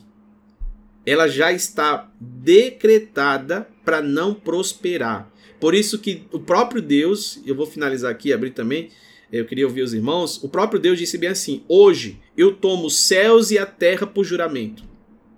Céus e terra fala sobre dois. É binário isso. Ah, não, tem uma terceira opção. Em Deus não tem terceira via, tá, irmãos? Não tem terceira via. É céus e terra, morte e vida, bênção e maldição. A terceira via, ela sempre já é uma via que já está estabelecida. Então, para Deus, não existe mentira, verdade e meia verdade. Ou é mentira ou é verdade, ou é sim ou é não. Então, para Deus, ou é nova criatura ou é velha criatura. Não tem como dizer bem assim. Oi? Isso. Então não tem como dizer bem assim, não, eu, eu, eu sou um velho novo misturado com um velho. Não, ele está dizendo, ou você entra no novo, ou você vai continuar vivendo velho. Você acha que está no novo, mas você ainda continua vivendo velho. Na sua mente você acha que está no novo, mas você continua vivendo velho. Porque você não consegue. É, é, por que, que você não consegue se ver livre das suas práticas? Ele está dizendo, porque você caminha no velho. Por isso ele abriu a porta, rasgou o véu, dizendo: Esse é o novo e vivo caminho, entre com ousadia. Mas só pode entrar com a identidade nova, porque o velho já está condenado. Deus já condenou. Já está sobre condenação. Então, não, não faz sentido tentar. Deus não quer te dar é uma vida melhorada. Deus quer te dar uma nova vida. A vida melhorada é coisa do velho. Porque toda vida melhorada ela pode piorar, mas a nova vida em Cristo Jesus, ela não vai piorar. Tá aberto aí, meus irmãos. É, eu só vou complementar isso tudo para dizer o seguinte: Abra os seus olhos, abra os ouvidos, para vocês ouvirem o novo de Deus nesse tempo. Tem um novo de Deus brotando, tem um óleo novo, precioso, que Deus está entregando a poucos, sabe? Poucas pessoas estão entendendo o novo de Deus. Tem um novo de Deus, um óleo santo, poderoso, que desce como foi, foi é, decretado na Bíblia, que desce sobre a cabeça, é, cai sobre a barba e vai até os pés. É um óleo precioso, novo, um perfume novo, algo novo, sabe? Que é novo, que não está impregnado com nada velho. Por isso que grandes tronos estão sendo derrubados. Por isso que grandes santuários estão sendo derrubados. E muita gente parece que está letárgico, não está entendendo o movimento novo de Deus. Deus está se movimentando novo e está levantando profetas, está levantando pessoas para ensinar chaves preciosas da Bíblia, chaves preciosas da palavra, para que estas pessoas sejam os arautos, sejam exatamente os estabelecedores. Guardem isso. Eu estou falando aqui em nome de Jesus. Eu estou cheio do Espírito Santo para falar isso aqui. Cheio. É, um dia vocês, é, eu, talvez eu vou mostrar onde eu fico. Aqui fica cheio. E eu estou falando aqui em nome de Exu e Amachia. Eu estou falando aqui direto do Espírito Santo. Eu estou tendo aqui, assim, um, um calor do Espírito Santo para dizer: Glória a Deus. prestem atenção nesses dias. Guardem esses dias. Churmar, devianar, dominar, ter Aleluia. Aleluia.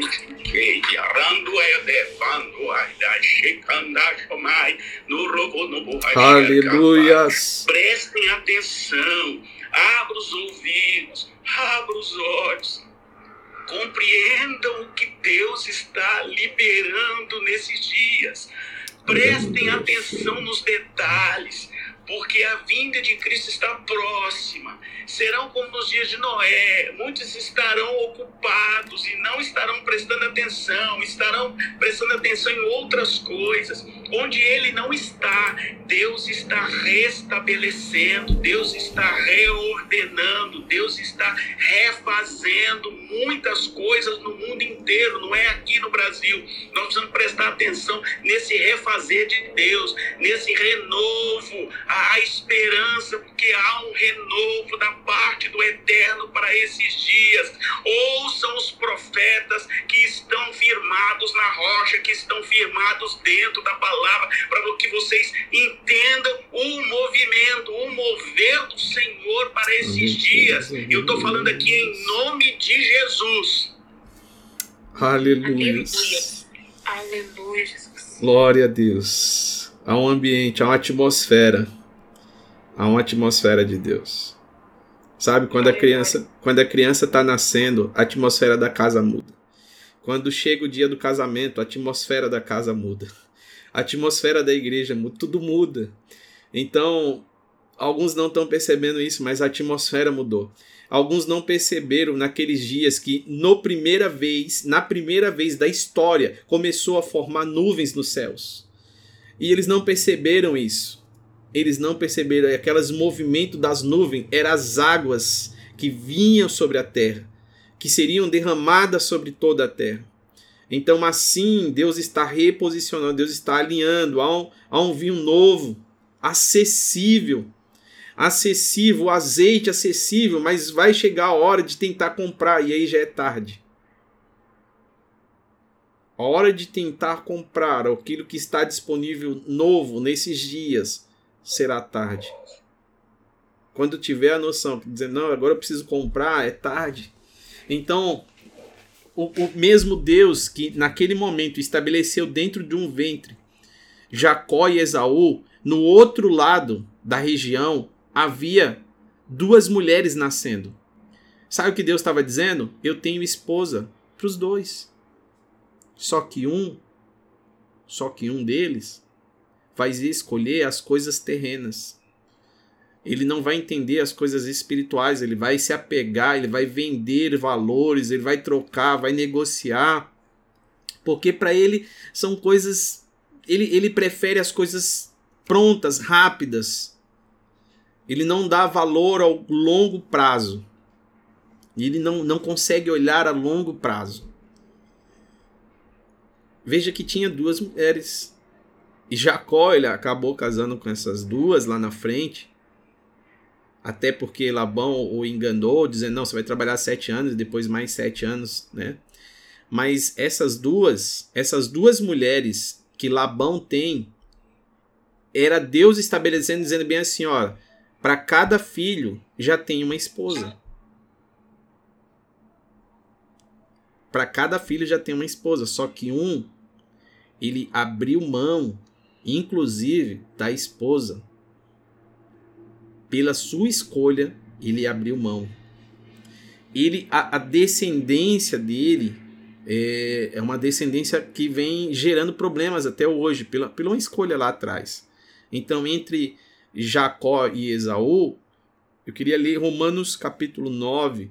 Quem puder ler Romanos capítulo 9, versos 7 até o 13. Romanos 7 ao 13.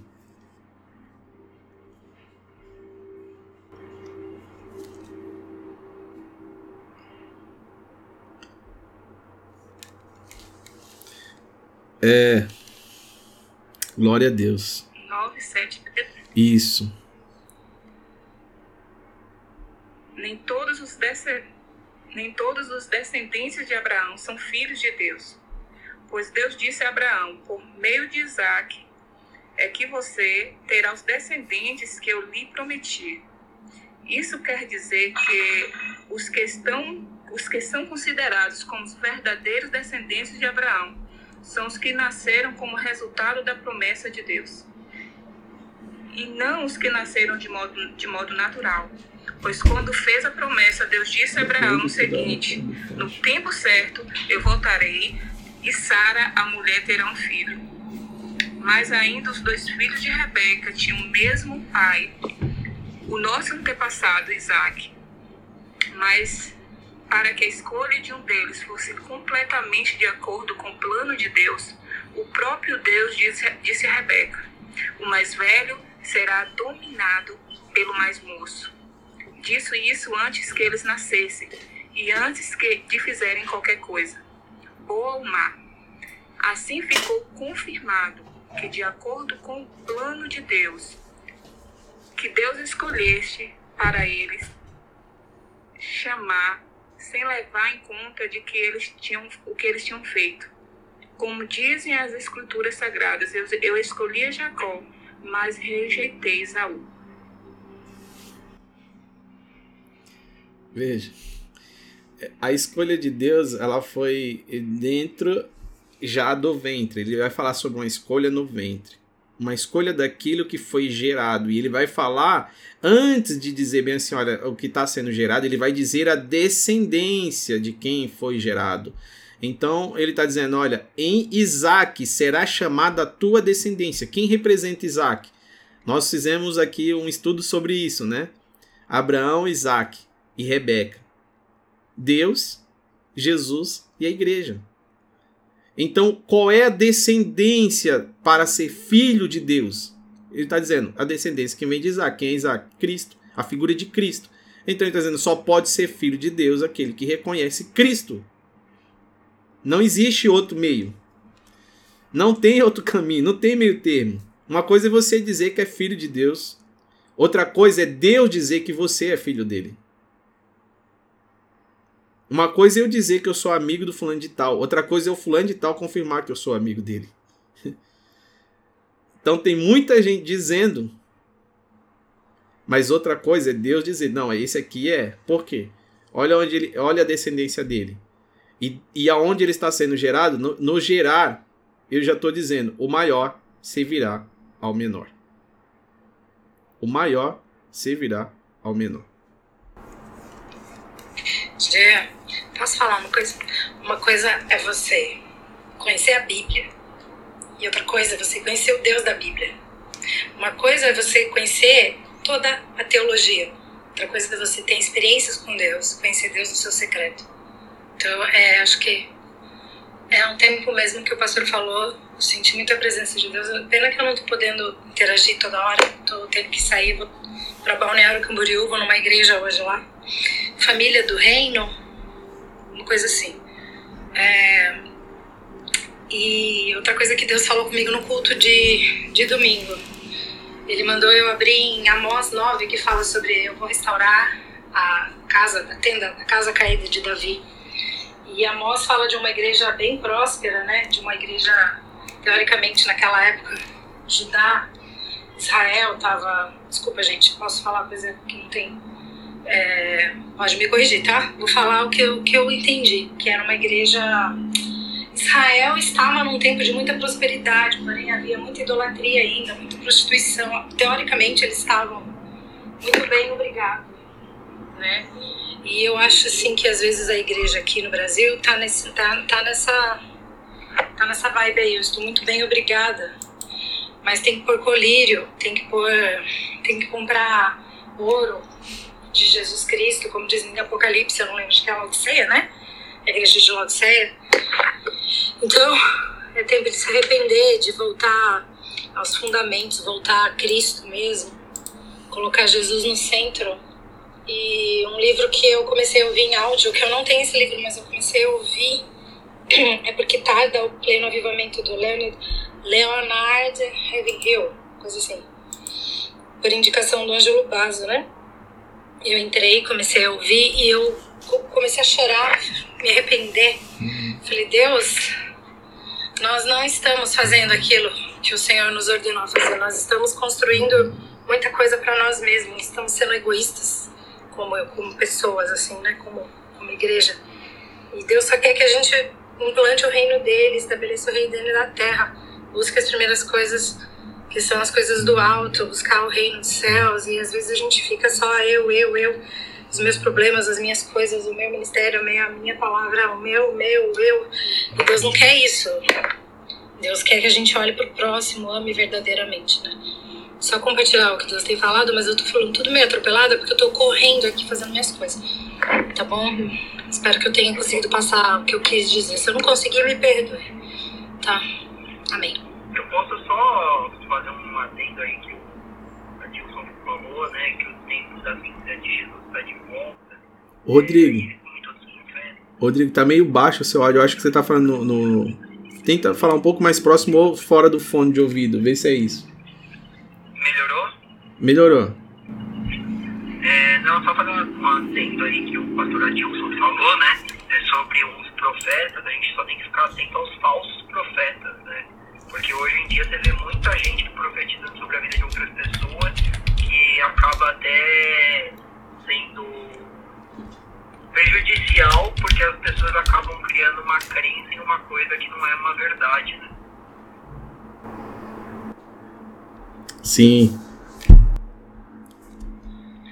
Sobre essa questão aí do, do profeta, o Rodrigo falou, é, eu tenho eu tenho muito cuidado e também eu tenho ao mesmo tempo muita preocupação é, com a banalização do termo profeta com a banalização não do termo, mas da palavra que designa um profeta, sabe? A que se refere a um profeta. É, uma das coisas que o brasileiro se acostumou, principalmente o assembleiano, é de dizer que alguém que entrega um recado ou uma mensagem é um profeta, o que não é verdade. Uma das coisas que a igreja, ela com a sua imaturidade, porque a igreja, digamos de passagem, a igreja brasileira ainda é uma pré-adolescente na questão de maturidade, porque é uma igreja nova. Eu digo porque as igrejas inglesas, as igrejas americanas, as igrejas etíopes, as igrejas gregas, as igrejas asiáticas são, né, tem aí centenas e centenas de anos.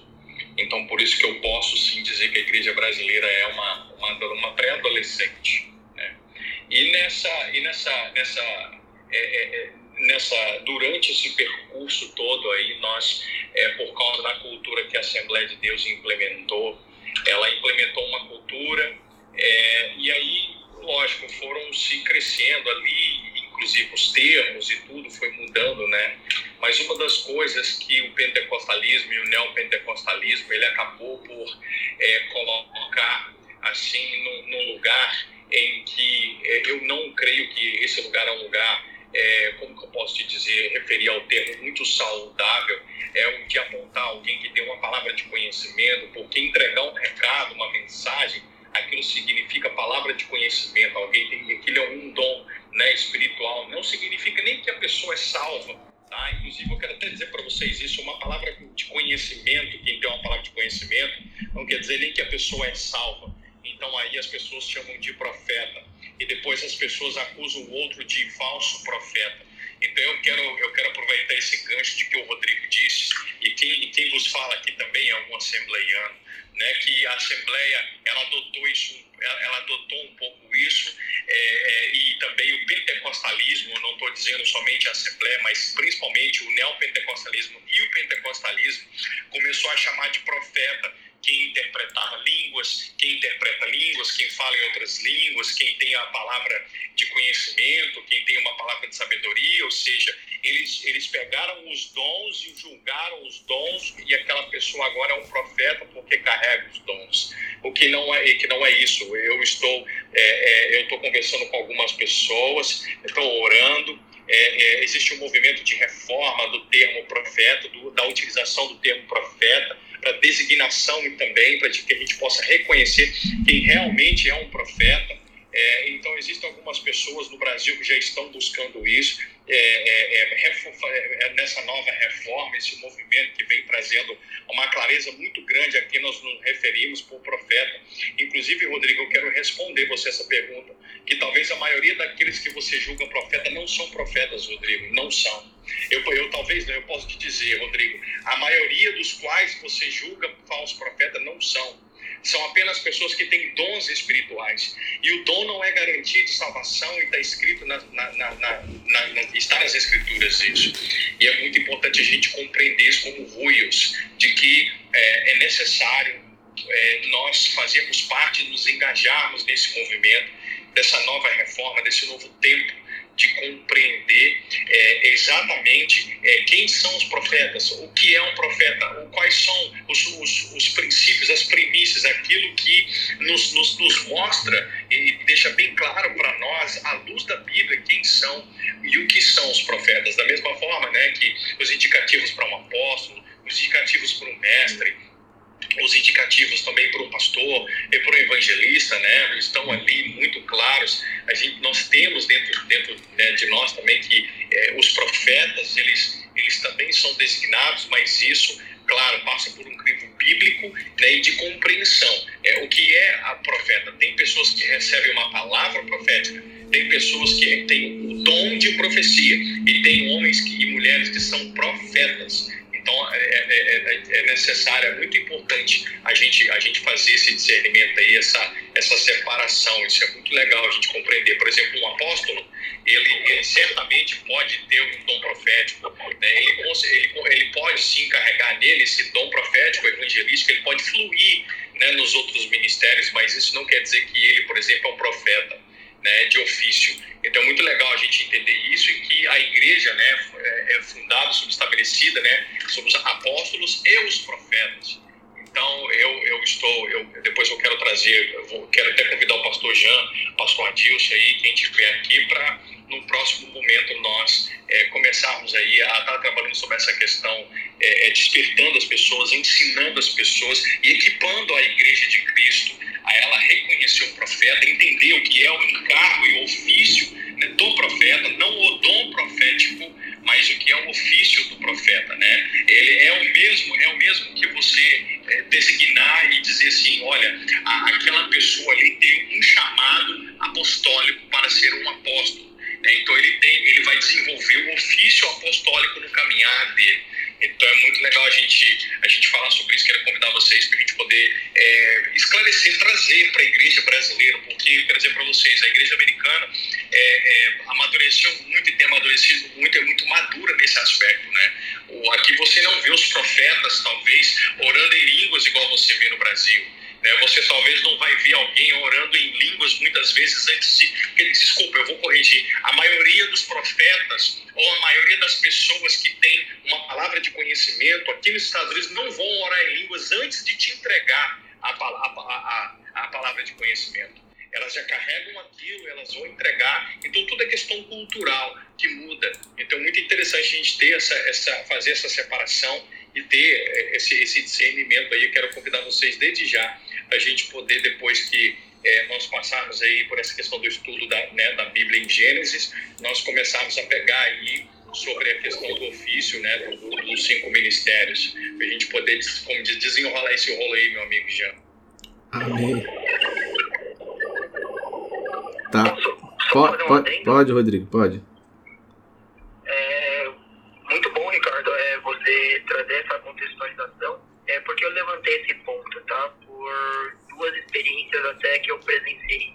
Uma tem uma igreja aqui em São Paulo muito grande, tá? Não vou citar o nome, mas ela tem muitos membros, diversas unidades, e ela, é, um dos treinamentos do curso dela, que é aplicado nessa igreja, é forçar com que seus voluntários, né, é, saiam na rua, ali, seus membros, e comecem a profetizar sobre a vida das outras pessoas, falar coisas que vêm ao seu coração. Só que uh, muitas pessoas não estão preparadas para isso e não têm o chamado para isso, porque às vezes não falta até comunhão é, com Jesus, né, o conhecimento da palavra. Então isso acaba gerando transtorno em algumas pessoas que levam aquilo como uma verdade e depois não acontece, até por pessoas próximas a mim que falam assim, ah, eu não acredito em profecias, em palavras que eu recebi, porque já recebi tantas e nunca aconteceram nada.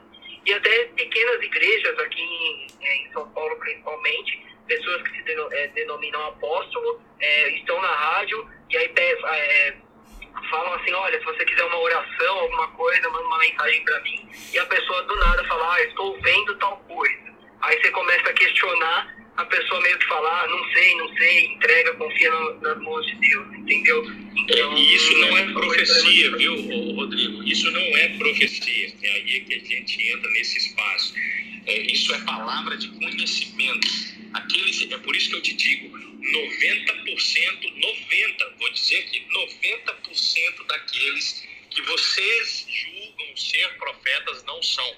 Por isso, por isso, tá? Exatamente porque nós confundimos aí o que é o ofício e o encargo do profeta. Né? Quem, quem, quem é profeta, quem tem um encargo profético, aquele que tem um encargo profético, ele não é aquele que tem uma palavra de conhecimento para uma pessoa. Ele, ele pode receber isso, pode, pode receber muito, também pode, ou não.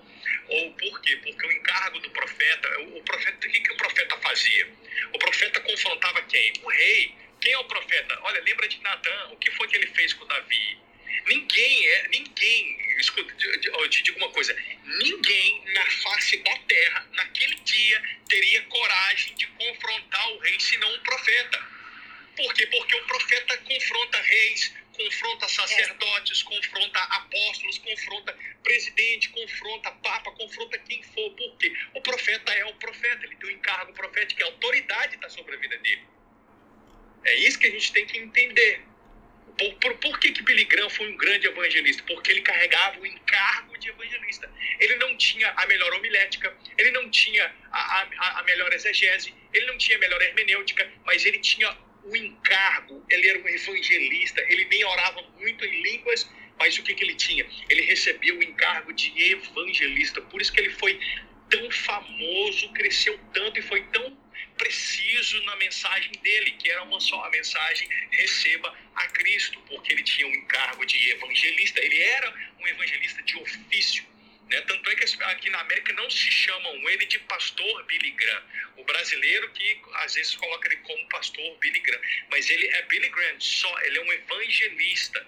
Mas você está entendendo? Então, assim, a autoridade está sobre a vida dele. E é essa separação que a gente tem que entender. Eu até entendo que a igreja brasileira está buscando amadurecer nisso, isso é muito importante. E eu entendo que existem treinamentos, pessoas que, que estão ali é, treinando outras pessoas do profético. Eu acho, eu acho interessante, mas o profético, por mais que as pessoas. Porque é o seguinte: treinar no profético não é treinar e desenvolver a pessoa para entregar uma palavra de conhecimento treinar o profético é, é, muito mais do que você entregando um recado para o outro. Não é isso.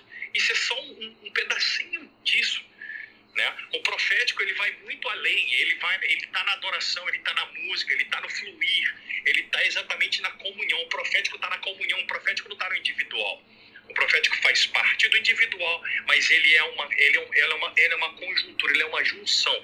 Você está debaixo de quê? De um manto profético, você está debaixo de uma comunidade em que aquela igreja está fluindo naquele momento ali no profético. Então dali vão se levantar pessoas que vão, eh, que vão, que vão receber profecias, que vão receber visões, que vão ter palavras proféticas naquele momento.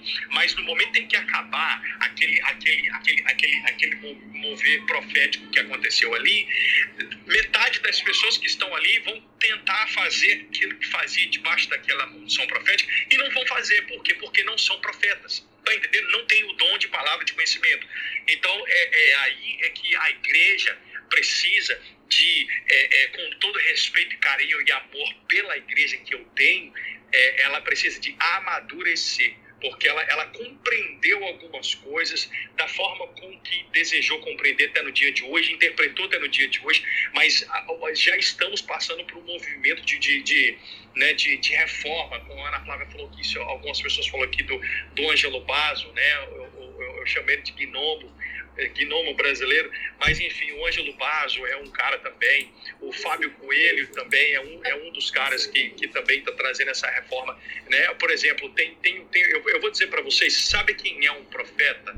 Esse, esse profeta caiu, esse profeta teve problemas sérios, esse profeta ele, ele, ele, ele teve sérios, sérias dificuldades, é, inclusive questão conjugal, mas ele é um profeta, ele recebeu um encargo profético, ele tem um ofício profeta chamado Fábio Souza ele, ele era de uma comunidade iluminar no Rio de Janeiro, onde estourou o escândalo de adultério dele e, e ele pegou a família dele e, e ele foi para Itajaí é, é, e ele veio ao público recentemente agora pedir perdão, mas aquele cara, ele tem um ofício de profeta, ele é um profeta de ofício. Ele caiu, ele adulterou, ele confessou, pediu perdão à igreja, pediu perdão à esposa, pediu perdão à família, restaurou a família. Mas só que é o seguinte, o encargo sobre a vida dele não foi anulado. As atitudes dele hoje pode, podem ser questionáveis e questionadas e devem ser, mas o encargo fica sobre ele. Agora é o seguinte, se você pegar esse Fábio Souza de cinco anos atrás até, até dois anos atrás, você vai entender o que é um encargo, um, encargo de profeta, o ofício de profeta. É, é um dos que eu, que eu vejo né, que, que carrega isso. Tá? E tem algumas outras pessoas também que, que fluem do profético, porque o profeta ele, ele, vai, ele é muito escatológico também, né? É, é esse entender. Desculpa aí eu ter, eu ter pego esse gancho aí, galera, não queria estender muito, não acabou a gente estendendo, mas era necessário a gente compreender que a igreja a igreja está passando por esse movimento de reforma e 90% daqueles que vocês julgam hoje profetas não são, gente. Não me levem a mal, não estou aqui, não julguei isso para que seja julgado, simplesmente não são, porque eh, profetas não é isso. Eu até encorajo vocês a, a, a, participar aí da escola de profetas. Se não me engano, a Comunidade das Nações, é, é, a, a escola da Bethel, a Bethel Church está fazendo isso, faz isso todo ano. Eu já, eu já fiz escola de profetas aqui, ah, eu faço parte desse movimento de, né, de, de, de, de desenvolvimento profético. É, isso é uma coisa que eu estou trazendo para vocês agora. Tem muita coisa passou hoje a gente ainda não conversou, mas é, é, é, é uma escola muito boa eu quero trazer essa indicação para vocês. É, chama Escola de Profetas, é School, School of the Prophets, é, é, na Bethel Church de Redding, na Califórnia, do, do, do Bill Johnson. É, parece que vai estar tá acontecendo no, no, no, início do mês de agosto, alguma coisa assim, não sei. E vai ter uma escola de profetas. Quem vai retransmitir, porque vai ser online, quem vai transmitir, se não me engano, é a Comunidade das Nações e algumas outras igrejas também que vão transmitir. Se vocês tiverem condições financeiras de estar investindo, você pode comprar para a sua igreja a transmissão e o login para você poder chamar a sua igreja para poder participar disso. É, seria, vai ser muito legal. Se não me engano, inclusive eu fiz a inscrição esse ano não para ver, não para ver pelo, pelo ah, pelos Estados Unidos, porque só para vocês terem uma ideia, aqui nos Estados Unidos o preço da escola de profetas online é 400 dólares. No Brasil, em reais, parece que é 180 reais, 190 reais, ou seja, muito mais barato.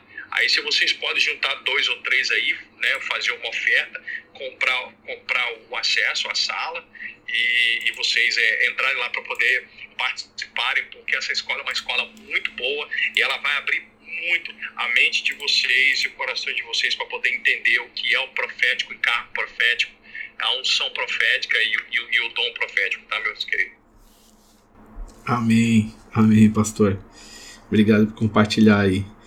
É, vamos continuar aqui no Gênesis 25, capítulo. Nós paramos no, no capítulo, no verso. É que a minha eu marquei aqui. Qual? 24. Pode, pode ler até o 30, por favor. Chegou o tempo de Rebeca dar luz, e ela teve dois meninos. O que nasceu primeiro era vermelho e peludo como um casaco de pele. Por isso deram o nome de Isaú. O segundo nasceu agarrado no calcanhar de Isaú com uma, com uma das mãos, e por isso lhe deram o nome de Jacó. Isaac tinha 60 anos quando Rebeca teve gêmeos. Os meninos cresceram. Isaú gostava de viver no campo e se tornou um bom caçador. Jacó, pelo contrário, era um homem sossegado que gostava de ficar em casa. Isaac amava mais Esaú porque gostava de comer carne dos animais que ele caçava. Rebeca, por sua vez, preferia Jacó. Até o quanto? Até o 30. Um dia Jacó estava cozinhando um ensopado. Isaú chegou do campo, muito cansado, e foi dizendo: Estou morrendo de fome, por favor, me deixe comer esta coisa, essa coisa vermelha aí. Por isso puseram Isaú, em Isaú o nome de Edom. Uh, ah, vamos, vamos ler até o 34. Vamos ler até o 34, que aí fica mais fácil o entendimento. Ok. Jacó respondeu: Sim, eu deixo. Mas se você passar para mim os seus direitos de filho mais velho. Mas é só você passar para mim os seus direitos de, filhos mais, de filho mais velho. Isaú disse: Está bem, estou quase morrendo. Que valor tem para mim esses seus direitos de filho mais velhos? Então, jure primeiro, disse Jacó. Esaú fez um juramento e assim passou Jacó os seus direitos de filho mais velho. Aí Jacó lhe deu pão e um ensopado. Quando Esaú acabou de comer e de beber, levantou-se e foi embora. Foi assim que ele desprezou os seus direitos de filhos mais velhos. É, essa questão do alimento, né, desde o Éden, né? O que você come determina se você vai estar vivo ou morto. Então, por isso que nós comentamos aqui sobre Jesus, o pão vivo que desceu do céu, e o próprio Jesus orientou é através daquela tentação ali com Satanás, né? Quando ele oferece, é, o diabo nunca ofereceu, irmão, é assim, aprenda uma coisa. O diabo ele vai oferecer o que ele não tem é, para que você escolha, porque aquele fruto do Éden não era do diabo, era de Deus. Então ele ofereceu a Eva o que ele não tem.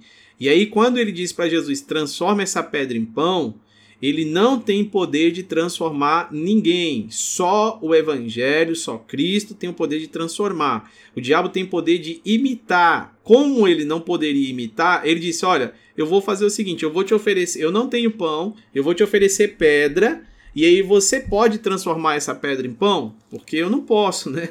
Entre outras palavras, é isso. E aí e muitas pessoas abraçam aquilo que ele está oferecendo. Porque ele vai te dar o que ele não tem. E aí você acha que é dele, só que não é. Abraçou, você acabou que. Você acabou que é, entrando em um roubo. Se ele te está oferecendo o que você não tem, e você vai lá, por exemplo, ele está oferecendo o que ele não tem, e aí você pega, você está roubando de alguém, porque não era dele, era de alguém, e aí por isso que nós temos lá no Éden dois ladrões. Nós temos lá no Éden dois ladrões, e na cruz, em volta de Jesus, não por um acaso, também está reunido com dois ladrões novamente. Porque Jesus é a árvore da vida, né? E é, nós podemos voltar a comer do alimento. Uma coisa que é interessante sobre Jacó e, e Esaú é a questão dos árabes. Por exemplo, hoje, hoje, né?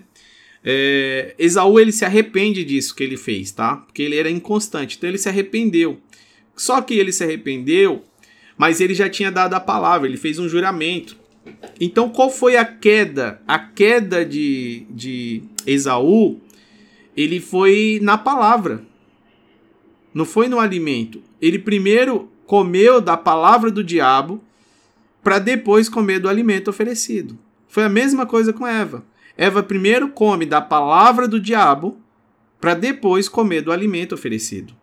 Por isso que Jesus rebateu o diabo e disse assim: Nem só de pão viverá o homem, mas de toda a palavra que sai da boca de Deus. Ou seja, eu estou bem alimentado, Satanás. Da onde você se alimentou? Da palavra que sai da boca de Deus.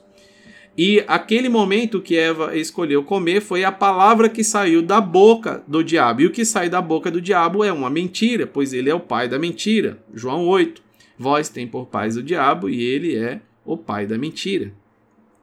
Então, uma das coisas que nós vemos aqui é que foi com a palavra, olha o poder do verbo, né? O juramento, foi com a palavra que iniciou-se a queda ali de Esaú. E os árabes, eles são um dos povos que mais negocia. O pastor Adil está aí, ele que até negocia, eu acho que com árabe também, com, com o povo né, árabe. E, e assim, eles negociam muito. E as questões da negociação é na palavra. Só que assim como Esaú, a descendência de Esaú, que vem aí dos árabes, hoje, hoje eles no, no reino espiritual, ou seja, no mundo espiritual, houve um arrependimento, assim como em Esaú, pelo seu direito perdido. E uma das coisas que hoje acontece, por exemplo, ah, Jam, está falando do árabe, vamos tentar focar um pouco mais. Tá, o Islã.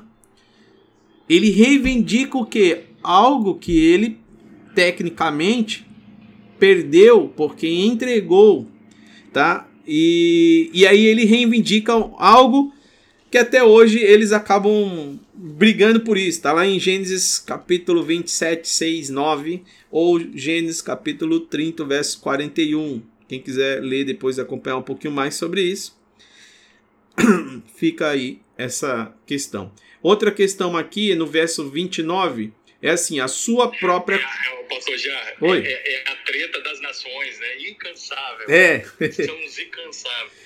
E sabe uma das coisas interessantes? É o ambiente que a gente está, vai influenciar na sua alimentação. Então, cuidado por onde você está andando. Por isso que a árvore estava no meio do jardim. Entre os sete e os cinco tem alguém ali no meio, que é o seis. Então o diabo ele tenta se colocar no meio. Aí o ambiente que nós estamos, olha só, o que, que ele vai dizer no verso 30. E disse, e disse Esaú a Jacó: Permita-me comer desse guisado vermelho com lentilha. Por que, que ele disse: Permita-se me comer desse guisado vermelho? Porque desde o seu nascimento, qual que era o tom do seu cabelo? Qual que era o tom da sua pele? Vermelha. Então ele sentiu-se atraído pelo grisado vermelho. Aí você fala, tá, mas e Adão? O que significa a palavra Adão? Adão vem da onde? Terra vermelha. Origem. Terra vermelha. Então, o que, que ele estava querendo? Ele queria comer do seu ambiente e não do ambiente a qual Deus havia estabelecido para ele ele queria comer do seu ambiente e não. É como se ele dissesse bem assim: olha, o que você tem aqui é bom, mas não vai vir agora.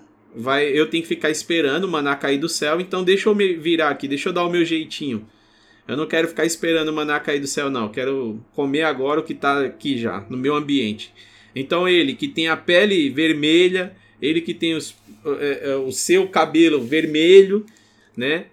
E agora ele pede, olha o seguinte, o homem justamente, né, com essa condição de cor aqui, ele se envolveu e disse bem assim, olha, não, eu quero esse guisado vermelho, porque eu estou desfalecendo. Então ele nasceu como segundo e agora tendo o direito da primogenitura, ele oferece por uma comida, né? A gente sabe dessa história aqui ele oferece em troca de uma comida. O desprezo que ele fez às coisas espirituais impactou no seu destino. Mas ele buscou depois o arrependimento com lágrimas. É Gênesis 25, 34, né? Essa parte do arrependimento. Por, por, isso que Jesus nos aconselha a nós jejuarmos, porque existem alguns espíritos que só saem com jejum e oração. E aí nós percebemos né, o que a fome, ela pode, a fome né, do, do, do, de, um, de um corpo que ele só se alimenta da comida eh, natural, é, pode fazer é, no momento de desespero. E, e é, aí você vai atender os anseios, né? Por isso que o jejum ele também é uma escola para o teu espírito e o teu corpo, né? Quem manda? Eu tô com sede. Mas espera aí, quem manda no meu corpo? É, ele vai sozinho na geladeira? Não, né? Então, deixa eu ver aqui quem que manda aqui. Então é um treinamento também que você faz entre corpo e espírito. O jejum ele também funciona entre é, um dos aspectos, tá? É um treinamento que você acaba entendendo o seguinte: olha, o, o mais novo é quem manda e o mais velho se sujeita. Agora, Hebreus 12, a gente já está finalizando.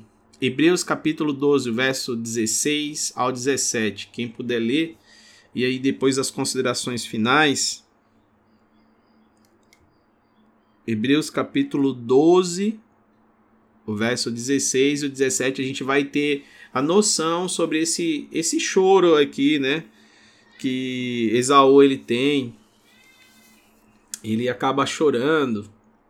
Mas será que esse choro resultou em que era um arrependimento, era só um choro de vergonha porque foi descoberto o seu pecado.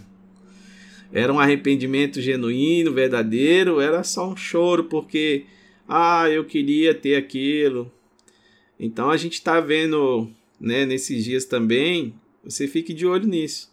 Se é só um choro, mas as práticas continuam, é, isso tem um, tem um alerta vermelho aí, um alerta, se não um amarelo ligado aí. Hebreus 12, 16 ao 17 diz assim, né? E ninguém seja devasso ou profano como Esaú, que por uma refeição, quantas refeições? Uma refeição, vendeu o seu direito de primogenitura. porque bem sabeis que, querendo ele ainda depois herdar a bênção, olha, ele vendeu o direito da primogenitura, mas ele ainda queria depois herdar a bênção, foi rejeitado. Está rejeitado. Porque não achou, olha só porque ele não foi, porque ele foi rejeitado, porque não achou lugar de arrependimento, ainda que com lágrimas o buscou. Aqui vai o detalhe, né? Quando Deus chegou no Éden para falar com Adão, falar com Eva, o que que eles fizeram? Eles conseguiram. Adão foi o cabeça, né? Ele que iniciou. Então ele disse bem assim: olha, a culpa é da mulher. É simples. Você quer sair do lugar de arrependimento? É só você culpar alguém. É só você culpar alguém pelo seu pecado, que aí você não vai se arrepender. Culpa alguém. Culpa a situação. Culpa não sei o quê. Culpa não sei o quê. Fique culpando as pessoas. Que aí você não vai entrar no lugar de arrependimento. Se você não entra no lugar de arrependimento, você não alcança a misericórdia. Culpe, culpe, culpe, culpe o seu pastor, culpe a igreja, É. culpe os irmãos, Sim. culpe o marido, culpa a esposa, os filhos, culpa todo mundo, mas não assuma a sua culpa. Pois é.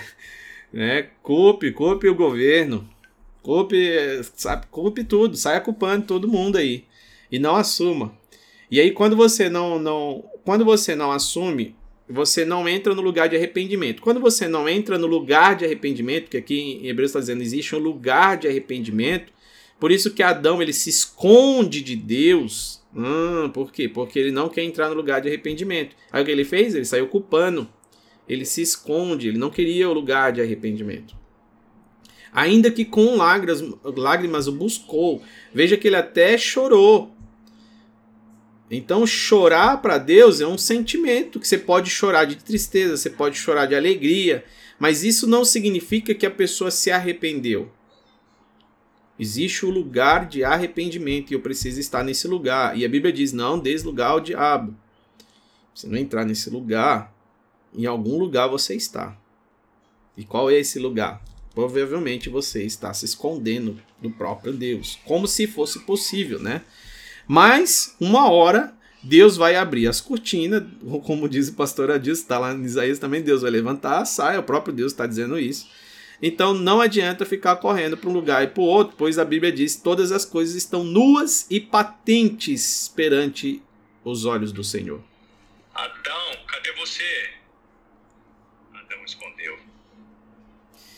Pois bem, é isso. Então eu quero aqui agradecer. A gente chegou mais um capítulo. Jean, deixa eu fechar. Fecha aí, só fecha. um detalhe. É, eu não sei se você sabe, né? Só porque vai complementar aí, né? Uh, talvez você até saiba, mas o Herodes, aquele Herodes, o, o Herodes que mandou. Ah, eu sei o essa daí, eu sei. É, o Herodes é descendente de quem? Com Esaú. o tribo Esaú. Entende? Então Herodes representa o quê? Né? A, a, a parte caída do ser humano. Você vê que a tribo de Edom vai aparecer de novo lá na vida de Jesus, né? É, mandando né, Herodes e sua descendência são edomitas, mandando matar os primogênitos, porque o diabo não sabe quem é Jesus, né? Então mata tudo aí para ver se eu acerto. Ele fez a mesma coisa lá no Egito. E Herodes, quem é Herodes? Descendente direto de Esaú. Ele é um edomita. Ele e os seus, os Herodes da época, todo aquela, aquele clã ali é descendente de edomita. Pronto, era isso. Bem lembrado. Eu comentei isso, eu tô fazendo um outro, é que não é aqui no Clubhouse, mas eu tô fazendo de Mateus e Lucas, né? Aí lá eu comentei sobre isso, bem lembrado. Porque, olha que interessante. O, o Esaú não tentou matar o seu irmão?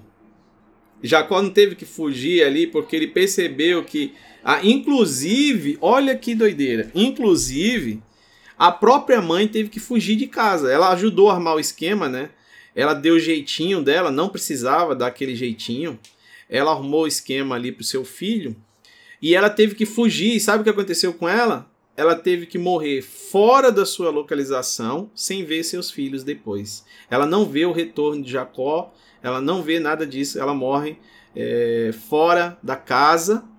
E por quê? Porque agora o irmão Esaú tenta matar Jacó. Aí você vê, quem tentou matar Jesus? Por isso que o, o Herodes já vem com essa linhagem sanguínea, né? No sangue. Não, eu tenho que matar. Não, não, não. Tem que matar, tem que anular ele. E como eu não sei que é ele, eu vou matar todas as crianças dois anos para baixo. Porque Jesus já tinha dois. Provavelmente dois anos, já estava em casa, né? Alguns dizem que estava na manjedoura. Ensinaram pra gente errado. Jesus não estava na manjedoura coisa nenhuma. Já estava em casa. Manjedoura nem existe. pois é. É que fizeram.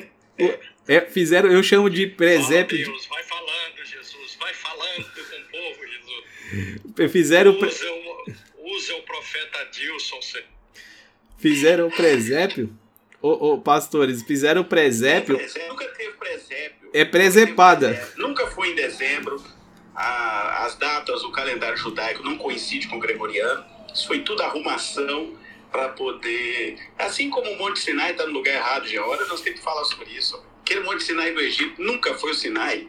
O Sinai é para onde Paulo foi, que é um monte lá no, na Arábia, sabe? Uma hora dessa nós vamos falar isso geograficamente. Isso é outro erro. Aí a igreja católica vai lá, constrói um negócio muito lindo embaixo ali fala: aqui é o Sinai. Vem cá, porque aí vocês passam aqui, deixa um dinheirinho aqui para mim, sobe. Não é ali. Ali é o lugar errado. O lugar correto está protegido pelos árabes. Eles não deixam nem qualquer um entrar lá.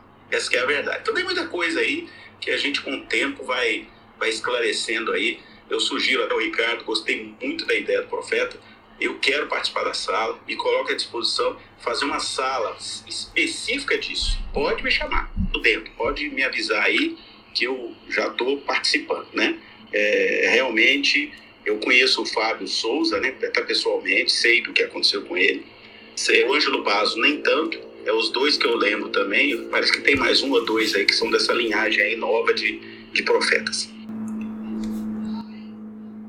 Ivonete ia falar alguma coisa, acho que ela piscou o microfone.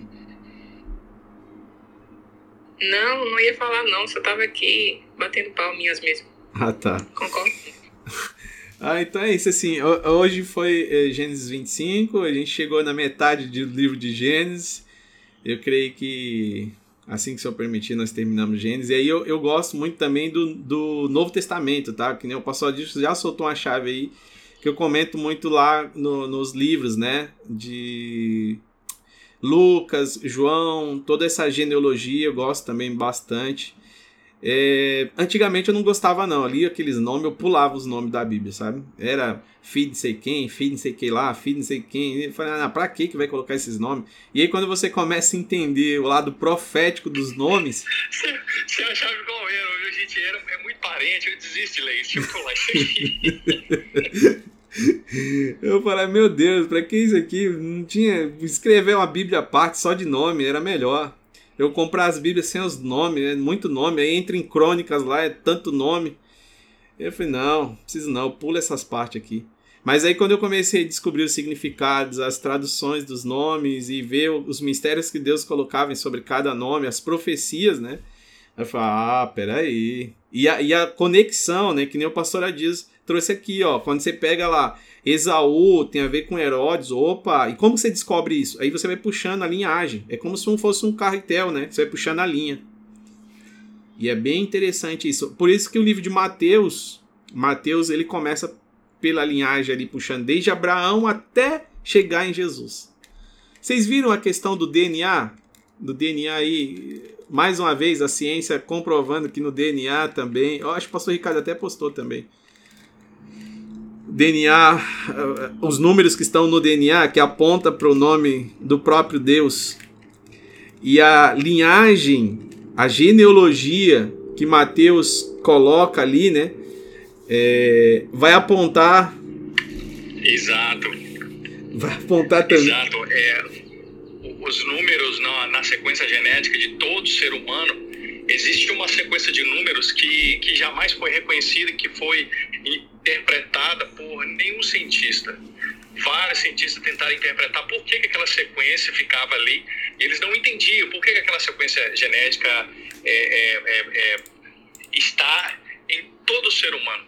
todo, toda sequência genética humana esse número está. Aí começaram a estudar e começaram a, a, a, a pegar os números com é, os números do, do, do, as letras do alfabeto hebraico e chegou no Yahoo, né, que é Yahvé, que é Deus, ou seja,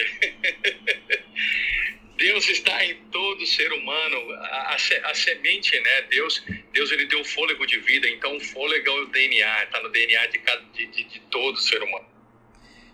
Tem outro estudo também que pode estar no Google aí, DNA nitrocondial. Você vai ver a questão de todos os seres humanos, a origem aponta para uma mulher. e é por isso, queridos, que hoje existem tantas e tantas e tantas experimentos, vacina, pesquisas, tudo na área de genética, exatamente porque eles querem é, mudar a genética. Eles, eles já sabem, alguns já sabem que aquilo que não dá para poder ser mudado é, dentro do ser humano, por isso que eles ainda não conseguiram clonar o, né, o homem, eles estão fazendo experimentos, né? É, por isso que eles não conseguiram reproduzir o homem, não conseguiram fazer com que o homem, é, com que eles tivessem controle sobre a quantidade de dias do homem, exatamente porque a genética, ela, ele, eles estudam exatamente como burlar essa sequência que é, que é, é imburlável. Existe um entrave ali quando você faz pesquisa genética de, e inclusive exatamente esse é o motivo deles é, quererem tanto avançar na questão da medicina genética, em tudo, uhum. é, não somente para o bem, que existem coisas boas nisso, mas para o mal. Infelizmente, essa é uma realidade que nós precisamos, como, como cristãos, como, como filhos de Deus, de ter os nossos olhos abertos é, para todo esse plano diabólico de é, é enfraquecer é, o nosso DNA, de trabalhar lá no, no cerne daquilo que Deus constituiu em nossas vidas. É isso, meus amigos. Tem mais informações sobre vídeos assim. Oh. Tem um canal do Pastor Adilson que lá fala muito. Isso. Tem um, um, vídeo meu, para quem gosta, que tiver aqui embaixo, que, que o nome dele é Gene de Deus. Cientistas buscam eliminar o VMAT2. Eu estou falando em português. Porque esse é o gene que eles estão tentando achar um jeito de eliminar, porque se eles eliminam esse gene, eles eliminam a fé e aí abre todo um processo, abre toda uma janela para o diabo fazer cirandar. Mas eles estão tentando há alguns anos e não chegar. Esse vídeo está lá no meu canal. Se vocês quiserem ver, eu faço uma, uma análise rápida desse vídeo. Chama Gene de Deus. Cientistas buscam eliminar o VNAT. Seria VMAT2, mas falando em português, VMAT2. Boa. Então é isso, meus queridos. Deus abençoe. Pastor Alec, Pastor Adilson, Ivonete, Sheilinha, tá sempre aí, Ana. E, e os irmãos estão aqui, Laís, Tote, Célia, todos aqueles que passaram aqui, Tulipa, Renatinho, Leandro, Jéssica, Luciene, Bruna e Márcia. Nós estaremos aí, se assim o Senhor nos permitir, né? Sábado que vem, ou talvez no meio da semana eu vou acrescentar um versículo, um capítulo aí para finalizar o Gênesis e começar outros livros. A ideia é de colocar o máximo de conteúdo possível eh, da Bíblia na internet enquanto a gente pode. Enquanto a gente pode. Pode gravar isso. É enquanto a gente pode. Falou tudo. Ricardo, vamos marcar essa do profeta. Isso é muito importante, porque há uma confusão geral nesse negócio aí, sabe? É, vamos sim, é, vamos então marcar, porque isso é, é, didático, sabe? Tudo que é didático e é para conhecimento, você pode contar comigo. Né? Eu, eu dou um jeito de, de largar tudo para ajudar. Falou que é conhecimento, é comigo. Né? E eu estou entendendo assim o chamado que Deus tem me dado. Não por isso que eu estou muito atento aos movimentos e muito atento às chaves, né? Quando você abriu a chave do profético, opa, aí eu entro, porque aí é onde Deus está nesse tempo movimentando para estabelecer a volta de Cristo. Aí eu estou muito atento a isso aí. Eu fico honrado, viu, meu amigo? Vamos junto, vamos junto. Vamos aí. Então é isso, queridos. Mais alguém falar alguma questão? Aqui a gente finaliza. Muito obrigado a todos. Deus abençoe. Continue falando no seu coração. Que o Espírito Santo traga aí luz, clareza. E não tem como dizer, né? Nós estamos no ambiente profético. As coisas, a profecia está se cumprindo e está de forma acelerada, os dias estão acelerados, é, o rei está voltando.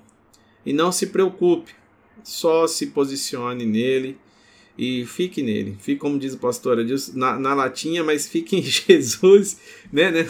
Fique empacotado nele, porque nele é o único local que Satanás não terá legalidade. Mas na terra já está abrindo algumas legalidades para que se cumpra as escrituras. Então, por mais que a gente consiga aí, é, criar uma lei para evitar algo, é, de repente vai surgir outra lei, porque foi assim com Daniel. É, ele não conseguiu impedir as leis, mas as leis não foi contra a casa dele no sentido de tirar a vida dele, porque a vida dele estava em Cristo, a vida dele estava em Deus, né? Ele foi guardado até dentro da cova dos leões, porque eu falo que os leões ele leram a Bíblia, né? O leão, até o pastor Gisele comenta sobre isso. O leão, ele tem a Bíblia dele, né? A Bíblia dos leões. E aí o leão, antes de ler na Bíblia deles lá, eles começaram a falar bem assim, olha, tá chegando uma carne fresca aí, né? Um tal de Daniel vai vir cair amanhã na cova. Aí eles buscaram na Bíblia dos leões e consultaram lá para falar, peraí, vamos ver o que os nossos ancestrais falavam, né? Vamos ver os nossos avós. Aí ele leu lá, Leão capítulo 1, verso 2. Olha, havia um homem chamado Sansão, cheio do Espírito Santo. Ele pegou aquele leão e destraçou, acabou com o leão. Aí ele, opa, é melhor mexer com esses caras cheios de Espírito Santo, não. Vamos continuar lendo. Leão, capítulo 2. Havia um menino chamado Davi, cuidando das ovelhas do seu pai, e de repente o leão apareceu e ele acabou com a vida do leão. Aí os leões fizeram a reunião e falou: Quer saber? A melhor coisa é a gente fazer o jejum, ficar quietinho, não abrir a boca e deixar o Daniel aí, porque assim a gente fica vivo. Então, por isso, nós precisamos continuar lendo a Bíblia. Porque senão. E, e lá na história, no, no, no, livro dos leões, também tem um leão master chamado Leão da tribo de Judá. Isso, que domina todos os outros leões. E, e, nesse livro eu, le, eu lembro que me veio à mente as memórias desse livro dizia que se eles comessem aqueles homens, o leão da tribo de Judá viria visitar eles e o terror deles era exatamente o maior medo do leão é o leão da tribo de Judá. É o leão alfa, o macho, o alfa que, que ele domina todas as tribos, já era. Quem vai mexer? Ninguém é doido, não. Então é isso. Deus abençoe vocês. Pastor Alex. Deixa um convite, Jean. Deixa, Deixa aí. um convite. É, esse, esse vídeo que nós fizemos hoje, ele certamente vai fazer alguns recortes. Vai estar lá no canal do Jean Lemuel, canal dele no YouTube. Siga, siga lá o Instagram dele também. É muito bom, ele sempre tem coisas boas para compartilhar. Mas faço questão, não apenas vá ao, ao canal, vá ao canal, se inscreva, ative o sininho e compartilhe para que outras pessoas possam também receber essas informações e serem alertadas para esse tempo de finalização do, do relógio de Israel. Amém. Amém. Amém. Isso aí. Compartilhando a palavra do Senhor. É... Então, vamos finalizando. Apagar a luz aqui. Até sábado que vem, mas estaremos por aí assim, em outras salas, aonde o Senhor nos permitir, onde pastores estiverem por aí, onde vocês estiverem por aí. Esses dias eu não estou tanto no Clubhouse, por, por questão de alguns propósitos, mas estou sempre dando uma olhadinha aí. A profeta Cláudia chegou aos 45 do segundo tempo aí.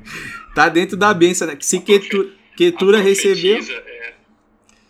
Ketura recebeu nos 45 do segundo tempo, né? Eu tava conexão de internet, tinha também ido resolver algumas coisas e fiz com a conexão aqui com a internet de.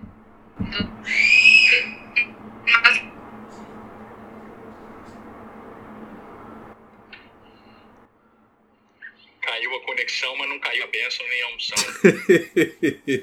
É, internet dela tá ruim.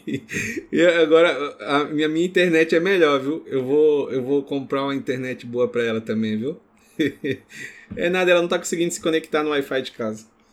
Mas é benção. Então, meus queridos, Deus abençoe. Um ótimo final de semana a todos vocês. Continue orando e se alimentando da palavra de Deus. Segue aí, clica na fotinha aí do, do, dos. Todo mundo que está aqui, né? Segue aí, aproveita.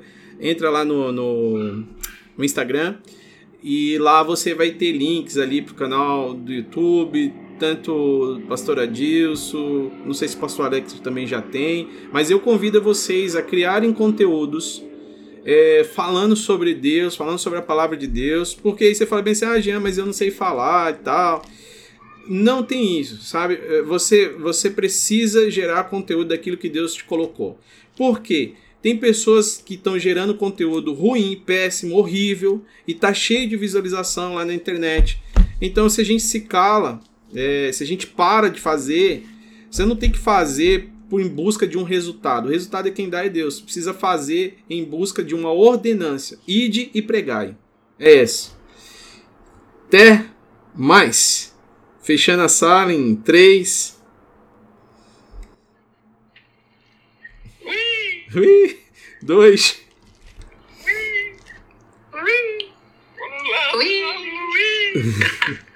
Um. Tchau. Tchau, Ivonete. Deus abençoe. Obrigado pela leitura aí também. Tchau. Cheirinha. Tchau, gente. Bom Tchau. ver com vocês. Eu percebi, hein? Deu pra ouvir alguma coisa que eu falei? Um pouquinho. O que que deu pra ouvir? Hein?